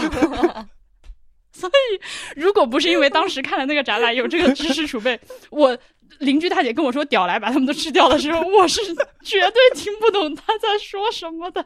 我他说完之后，我自己回屋笑了半个小时。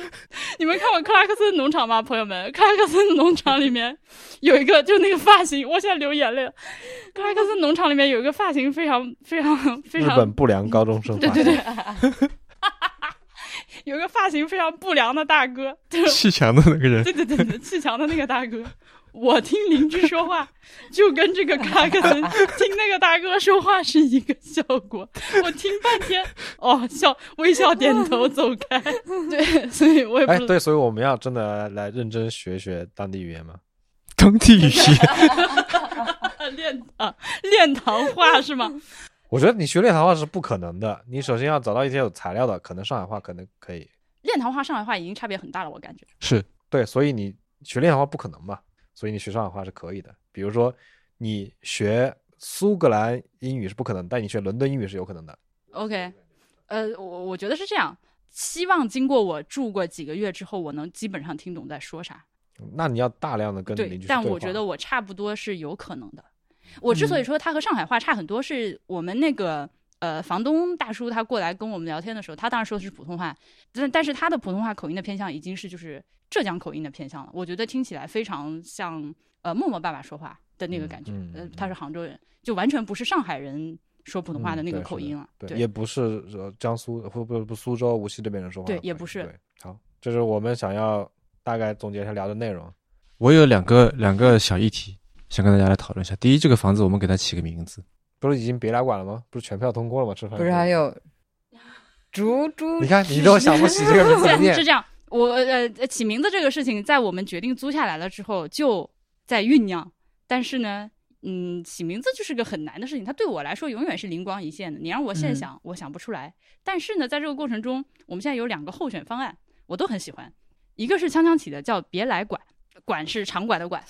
呃，我第一反应是这个名字是个谐音梗，嗯，然后呢，难道不是吗？是它是的，啊我我不是很喜欢谐音梗这个东西，但是呢，抛开谐音梗的方面，拆开看又觉得这个名字很好，它透露着某种精神内核。嗯，而且是好几种都在一起，而且别来无恙，我们这里是没有病的。以及最浅显的不要来管我，这个也 也没有问题，这这是其一。再有一个呢是 JT 给我们赠了一个名字，叫做竹竹居 这个我真念起来有点困难。竹竹居，竹竹居，就是因为前面有猪圈，后面有竹林的一个嗯房子，所以叫竹竹居，呃，也挺可爱的。但是呃暂定我们今天吃饭的时候商量了一下，觉得别来管这名字挺好的，就这样吧。别来管 A K A 居居居，就写作别来管，拼音标作居居居，这样可以吧？嗯，愉快的通过了第一个嗯议题，呃第二个第二个是这档节目叫什么啊？没想好，大问题了。此刻依然没有想好。我们要不要想个什么 slogan？好，那更难了。我这个想。我忍不住要说一下，我们给三顿半做的那个节目的 slogan 叫“鸟人鸟事鸟节目 用上海话说说看。练堂话，很好很好。哎，不是，你要真拿真拿这个练堂话讲屌人屌事屌节目，那这个哎呀，我们 slogan 有了有了，我觉得这个是可以的。所以屌和念还是念屌吗？就鸟和鸟，鸟和屌是在。我猜现练堂话大概会是这种屌人屌事屌节目。朋友们，我们距离上一次录音已经过了很久了。上一次嗯是十一月十一号录音，这个您现在听到的是，哇，我们终于要公布我们节目的正式名称了。上次根本没想好，咱叫啥？”，别来年见。耶，这个就是我们的名字。我还以为会一起说。对，就是别来别来年见。啊，救命！对，咱们已经起好了这个名字，为啥要叫这个名字呢？因为我们房子叫别来馆，嗯，是的，是的。那为什么要叫年鉴呢？因为我觉得我们这期节目，我们这个节目本身是做一年，然后我们在生活的这个地方，它的就在这个地方发生的事情也是跟季节密切相关的。我觉得我从来没有这么呃深切的感觉到日落是一件重要的事情，是一件需要赶在日落前去把一些事情做完的嗯啊、这么一个时间点。嗯，所以呃，我就想到，比方说像沙乡年鉴，或者像一嗯些自然主义的一些一些文学作品啊、我觉得呃，我们在这里的生活可能或多或少会跟他们有点相近。再加上我们这个节目又是分成一整年，分成四季，那么它天然有一种呃跟时间有关的这种记录的感觉，所以年鉴似乎是一个比较好的一个指代的一个一个词语。当然，我肯定我们不会做成真的像真的年鉴那种感觉哈。我觉得还有一个呃妙处，就是因为年鉴嘛，一般是给后来人看的，就是我们这个节目它有一个完结的时候，就到明年的十二月三十一号完结之后，后来人去听这一整年的节目，还是可以跟我们一起就陪着我们过这一年的这个乡村生活。别来年见这个节目，大家会在小宇宙平台上听到。第一期上线的时间是二零二三年的一月一号，我们的最后一期是二零二三年的十二月三十一号，有头有尾、有始有终的一个节目。具体来说的话，这个节目我们会分成四季，然后这个季也确实是就是 season 季节的那个季，呃，四个篇章分别叫做寒、雨、暑、风。寒就是寒冷的寒，嗯，是讲冬天发生的故事。然后雨就是春天发生的事情，雨水嘛。暑的话是夏天啊，然后风的话就是秋天。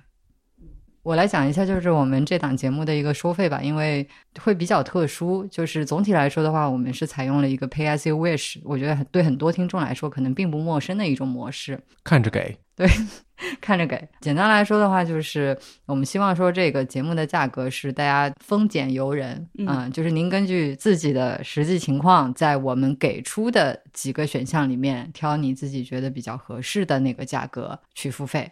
但是呢，这里有一个很重要的点，因为到时候你可能会觉得说这个看上去特别像众筹嘛，因为有好几档不同的价位，但是无论你支付什么价格，你得到的东西都是一样的。那就是刚刚婉莹讲的，包括这十六期的正番节目，我们现在还不知道，但是应该会非常丰富的 SP 啊，还有什么 newsletter 文字图片来记录我们日常生活的一些东西。嗯，所以记记得留下你的电子邮箱哈，可能还会有一些小彩蛋。嗯，总结一下就是说，这个价格的支付是有一定的自由度的，但是无论你支付什么，得到的东西都是一样的。我觉得这个可能有听众会觉得说有点莫名其妙，就为什么会？相信大家可能去过一些，或者听说过有一些博物馆是这样操作的。嗯，然后，最著名的是纽约的那个大都会博物馆。嗯，它的门票价格就是看着给。我还记得我当年给了二十五美金，好丰盛的一个 看着给的价格。对，但其实你给个五毛一块也完全是 OK 的。他对，但是我就是出于 peer pressure，因为我前面的人给了二十五，然后我完全不知道该给多少。嗯。哎，我们就是有没有功能做一个赛博 peer pressure 这一个榜，谁 谁谁付了多少钱？可怕！这不是现在已经有了吗？冒冷汗，不就是直播间吗？嗯嗯，是。那聪聪，你能这个这个我们的付费模式是你一开始提出来，你为什么想要做这样一个付费模式？嗯，首先是确实是跟去年我们做迟早公开有一定的关系的。去年在做那个项目的时候。呃，就完了，写了一篇总结嘛。然后我当时就在想，我特别希望能够实现的一个事情，就是说能够看到大家对这个东西的一个喜爱程度。然后我希望它能够反映在支付的价格上面。说白了就是说，我觉得这个东西对我特别有用，我特别喜欢，那我就多付一点。那我觉得我没什么钱，然后这东西怎么说呢？我也就是听个响，比如说工作的时候当当背景音。那其实我没道理给他付特别多的钱。但是现在大多数都是一个 flat rate，就是无论你有什么样的需求啊，无论你的这个经济水平什么样，大家付的钱都是一样的。这个我觉得，就作为一个消费者、一个听众本身来说，我觉得有点恼人。嗯，所以我觉得，就是如果说技术上可以实现的话，那就试试看。嗯，那要感谢小宇宙给我们了对对对，这个技术上的支持和帮助。对，而且我觉得这里还有另外一点，就是。所谓的这个看着给啊，或者 pay as you wish，其实有一点像是大家一起来共创这件事儿，一起来参与这件事儿。因为我们搬进来以后，其实很多朋友都给我们什么寄吃的呀，寄送这个送那个，就这种感觉我觉得特别好。嗯，然后我自己因为搬到这里来，因为住到这里，我会想买一些要不是搬到这里来就不会买的东西，例如说什么红外相机，我之后可能还想会再试试在林子里面去做灯釉。嗯啊。之后可能还会再想做些别的，会花一些小钱，例如说买个小船这之类的哈，嗯，这样的这个事情，呃，那么呃，我觉得如果说在听节目的你也对这种事情感兴趣啊，也是希望让它能够更顺利的发生啊，那我觉得你也可以多给一点，说白了，嗯。嗯，我不知道你们会想要这个有没有什么东西想要添置或者想去干什么的？船。啊，首先第一个就是船。哎，这有可能自己做吗？当然是有可能，但会特别嗯，竹筏。其实我看到那个河道里有很多废弃的船，嗯，对。嗯，但是船有问题，它会漏水，就是你做的不好，它会漏水。这儿大家都是拿木头做，做完了刷桐油。说到桐油，我们上次在镇上闲逛的时候，不是还看到一啊，对家对对对，嗯，非常老派的那个叫什么杂货店，对就在那个古镇里面真的就是杂货店。嗯然后那个杂货店的门口摆了一大缸桐油，如果要有自己造船的话，可能每年都要把船捞上来擦洗干净，重新刷桐油。而且那个桐油上面摆了一个木桶，我不知道你们后来有没有有没有去查那个商号是什么？查了没查到？嗯，看上去是非常，感觉至少是民国时期的一只 那个印着商号名称的木桶，现在还摆在那个桐油店的门口，蛮厉害的。但可能自己坐船这个事儿挑战太大了，竹筏嘛又太像《西游记》，竹筏难以实现我们划船去绍兴的愿望。孙悟空、孙行者当年是划着竹筏出了东海，所以去到犀牛贺州，哎呀，不说了，拉回来。那看这个，我觉得一方面是说，如果说你对这个节目本身需求没有那么大，那么它可以让你少出一点钱；二方面呢，如果你希望有更多的参与，你希望能够让我们过得更好一点，虽然也不会有有什么什么本质的变化，或者说让我们觉得这个事情有更多人在支持，更多人在参与，那么你也可以给多一点，反正丰俭由人嘛。能够让我们买得起买得起一艘好船。嗯，你要干啥？你要买游艇了？好，嗯，对，希望我们说清楚了。如果大家有不明白的地方，欢迎给我们来邮件或者留言啊。我们的邮件地址大家在 show notes 里面找哈。嗯，嗯，今天咱们上一次录音是十一月十一号，今天嗯已经是十二月六号了。快一个月了，天呐。嗯，我和波比已经正式住到村里来住了十天，今天是第十一天了。呃，什么感想？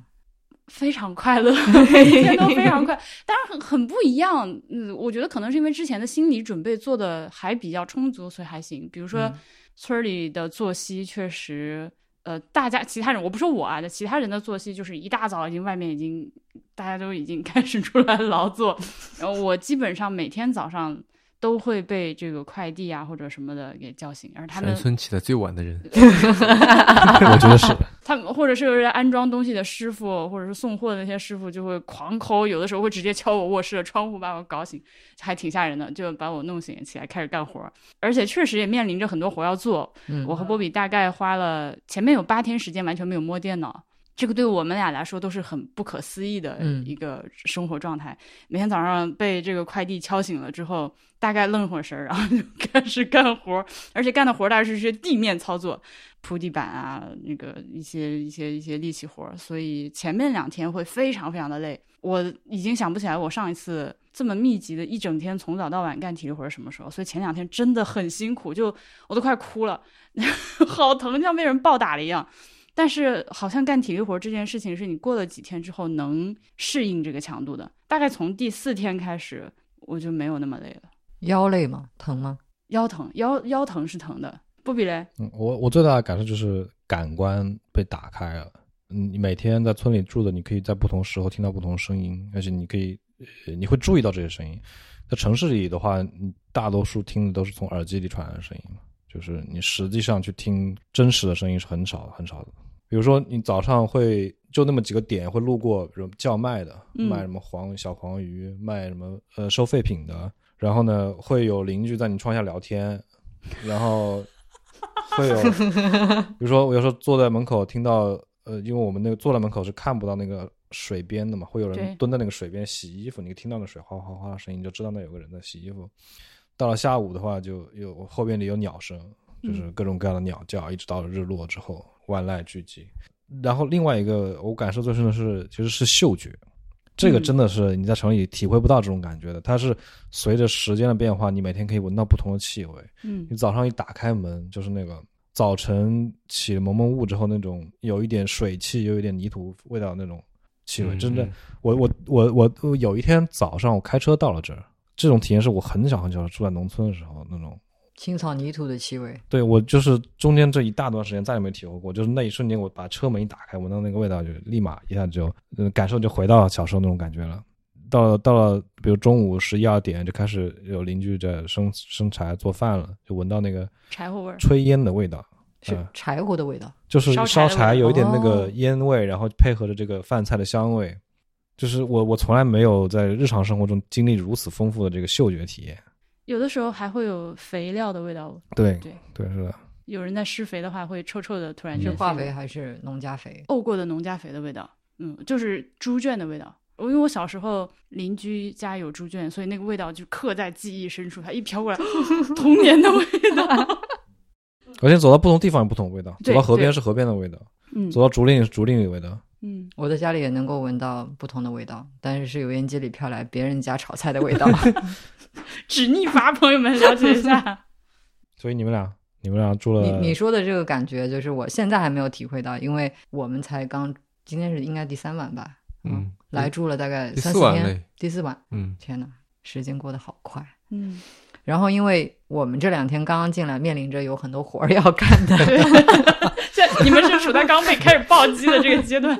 嗯，对，因为是这种情况，所以就是我觉得还不敢把感官打开，或者说就还没有那种闲适的心情。我也还没有那个闲对。我现在就是上了马达一样的，上了发条一样的，想赶紧把活儿干完。嗯嗯，而且我我觉得我们几个人都是那种看着活儿在那儿不把它干完，心里就不舒服。，对，就一直想着这个事情还没有干完，然后就，但是但是这几天住下来，我觉得很多事情超乎了我的想象。就比如说我的体力比我想象的要差很多，嗯然后对于村里的生活，我觉得我比原来自己想象的要无知很多。我真的什么都不会，最近刚刚学会了铺地板和贴踢脚线，嗯。使用原句等等。还有我的语言天赋真的比我想象的还要差。对，这个真的令我非常的震惊。我我我，朋友们，因为之前我呃，我我和波比先住进来之后，试图和邻居们搞好关系，然后我是非常主动出击跟人搭讪的。只要有人在我们家门口探头探脑，我就过去跟他聊聊天。但是呢，我是基本上是以 失败告终，因为我真的听不懂他们在说什么。那当时我跟波比就想，因为呃，因为锵锵的老家离这里很近，开车大概一个小时。一两个小时，嗯，呃一两个小时的这个范围，所以我们想，好，等等他来了，我们就会有翻译了。这个和周围邻居打交道啊，就解决这个收垃圾大姐无法沟通的问题啊，终于就结果，结果我仍然是有百分之四十听不懂的。哎，但我觉得这个学起来会很快嗯，啊，就是它可能有一些，就它的语法是我觉得应该是一样的，只是有一些用词发音和一些用词是不一样的，所以这但这个我觉得是有一定规律的，所以就学起来会很快。嗯，你呢？我啊，我我觉得 是这样，我我我也是觉得很快乐的。我这个快乐在于说，把一件事情 make it happen，让它发生，嗯这样的这个快乐。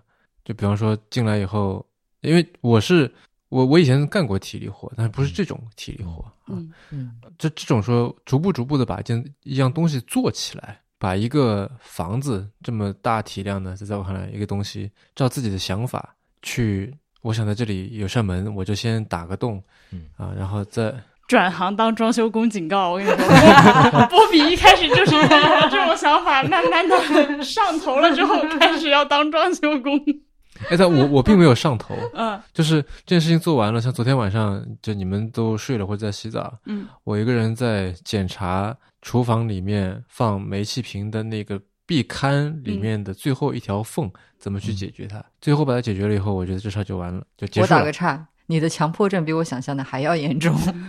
嗯，只是不想输给你们嘛，啥玩意儿？没有人在跟你比，大哥。这因为你们都铺的那么好，对吧？都看上去看不出缝，然后我那个一直有一条缝在那里，我觉得非常的不爽。虽然它的确是很难嗯处理，因为它空间很小，嗯施展不开。然后我就跪在那里，拿手肘压住它，一点点点点嗯敲了半天，把它敲敲进去了。但就我是终于叹了啊，舒了一口气，但又觉得说，以后类似这样的事情可能还有很多。嗯以后这种说我发现一个问题，就其实村里面是没有什么人可以去，没有什么现成的服务可以去帮你去解决这些事儿，嗯是的，嗯是的，你就自己想办法解决它。是的，是的，解决不了它问题，一直都在那里困扰你。你嗯要么就跟它共存，要么就清零，对吧？还有个事情也是我觉得还挺有意思的，嗯。我们四个人哈，别的我不知道，在村民眼里一定有一个共性叫做大手大脚，嗯。啊，我们会扔掉很多他们觉得不应不应该扔的东西，我们会做很多在他们看来属于浪费钱的事情。嗯。在厨房里面明明有一个扇窗了，采光也够了，但非要弄个门，对，无非就是走两步路的事儿。啊，那个之前房东和呃帮我们做下水呃，就像朋友们，上次我们不是提过要加一个马桶嘛？现在这个事情已经解决了啊，显显显然，不然我们也不可能住进来。当时房东和那个帮我们做下水改造的师傅来的时候，我们就其实想请那个师傅一起帮我们把这个墙砸了。因为嗯，反正他要做这种这个呃拿电镐去砸墙的工作，然后房东和那个师傅都表示非常不理解，就真的是不理解，这为什么？Why 这这这 真的 literally 两步路，你们为什么要在这里开个门？对，就你说的很对。就除此之外，还有我们扔掉了一些昨天敲墙的这个砖头之类的。对，就最后想扔都没扔成，居然。对，被捡回来了。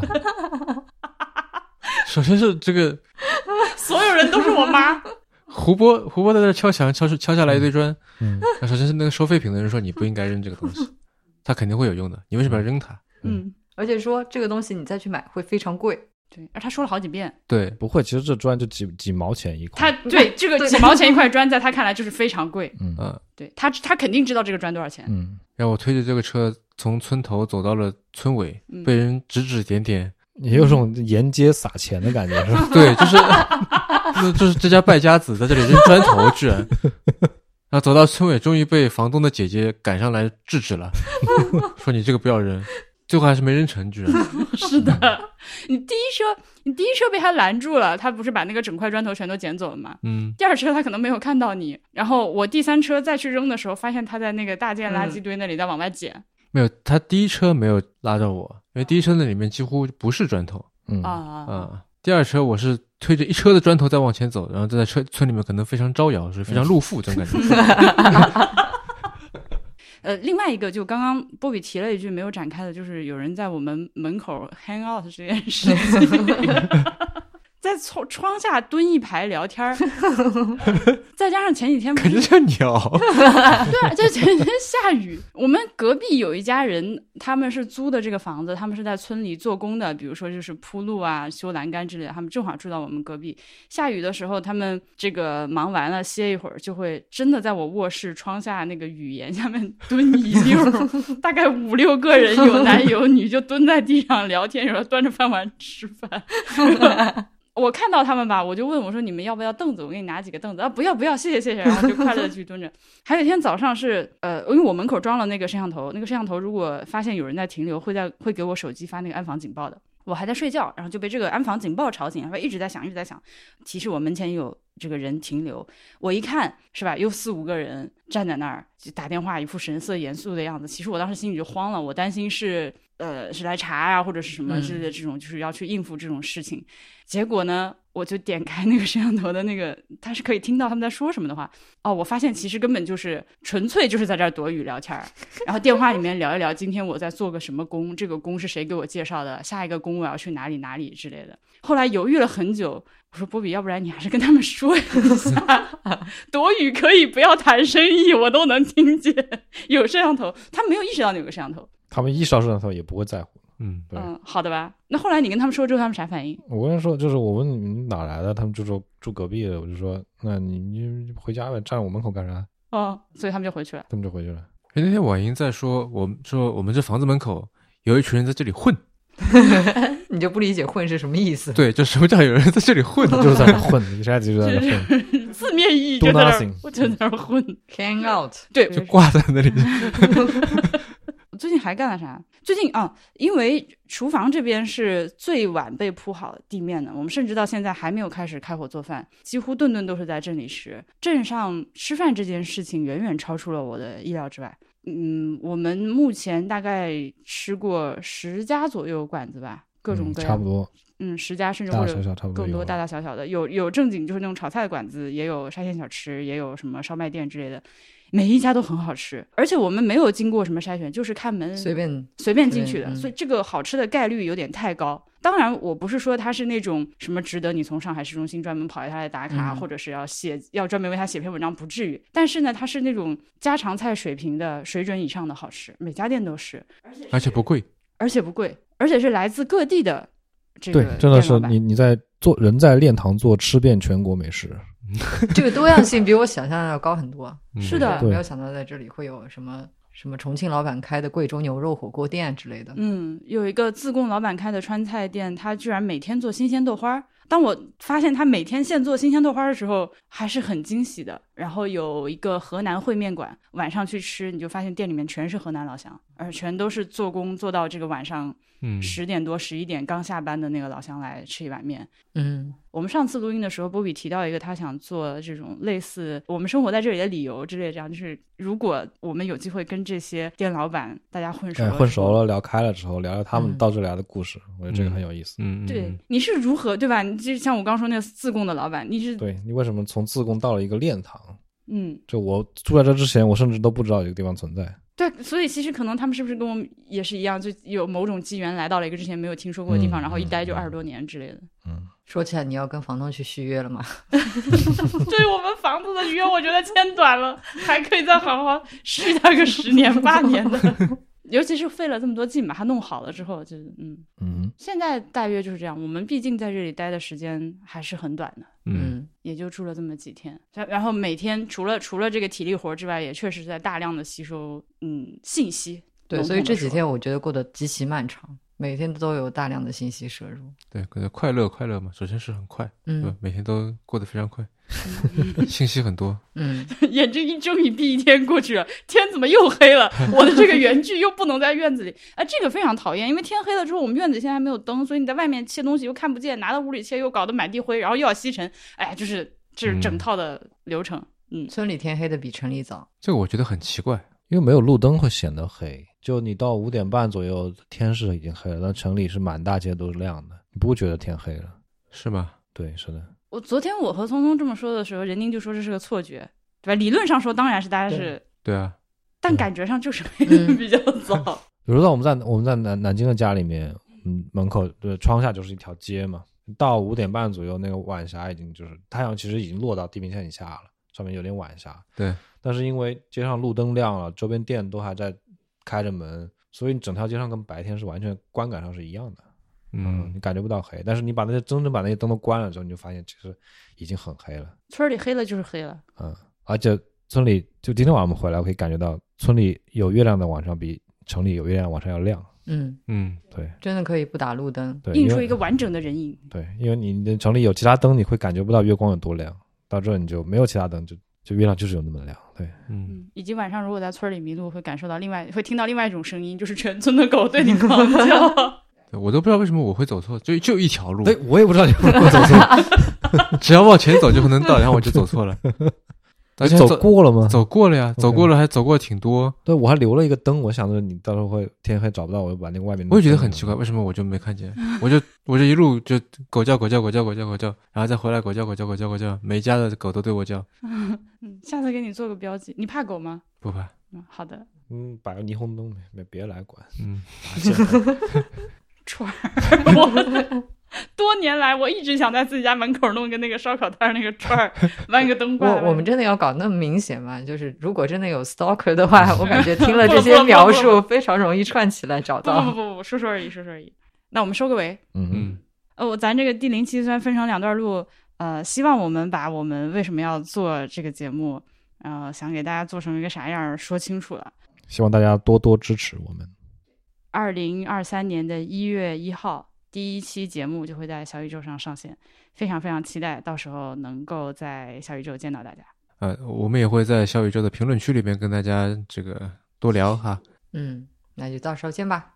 好的，好的，朋友们再见，拜拜。嗯拜拜拜拜拜，新年见。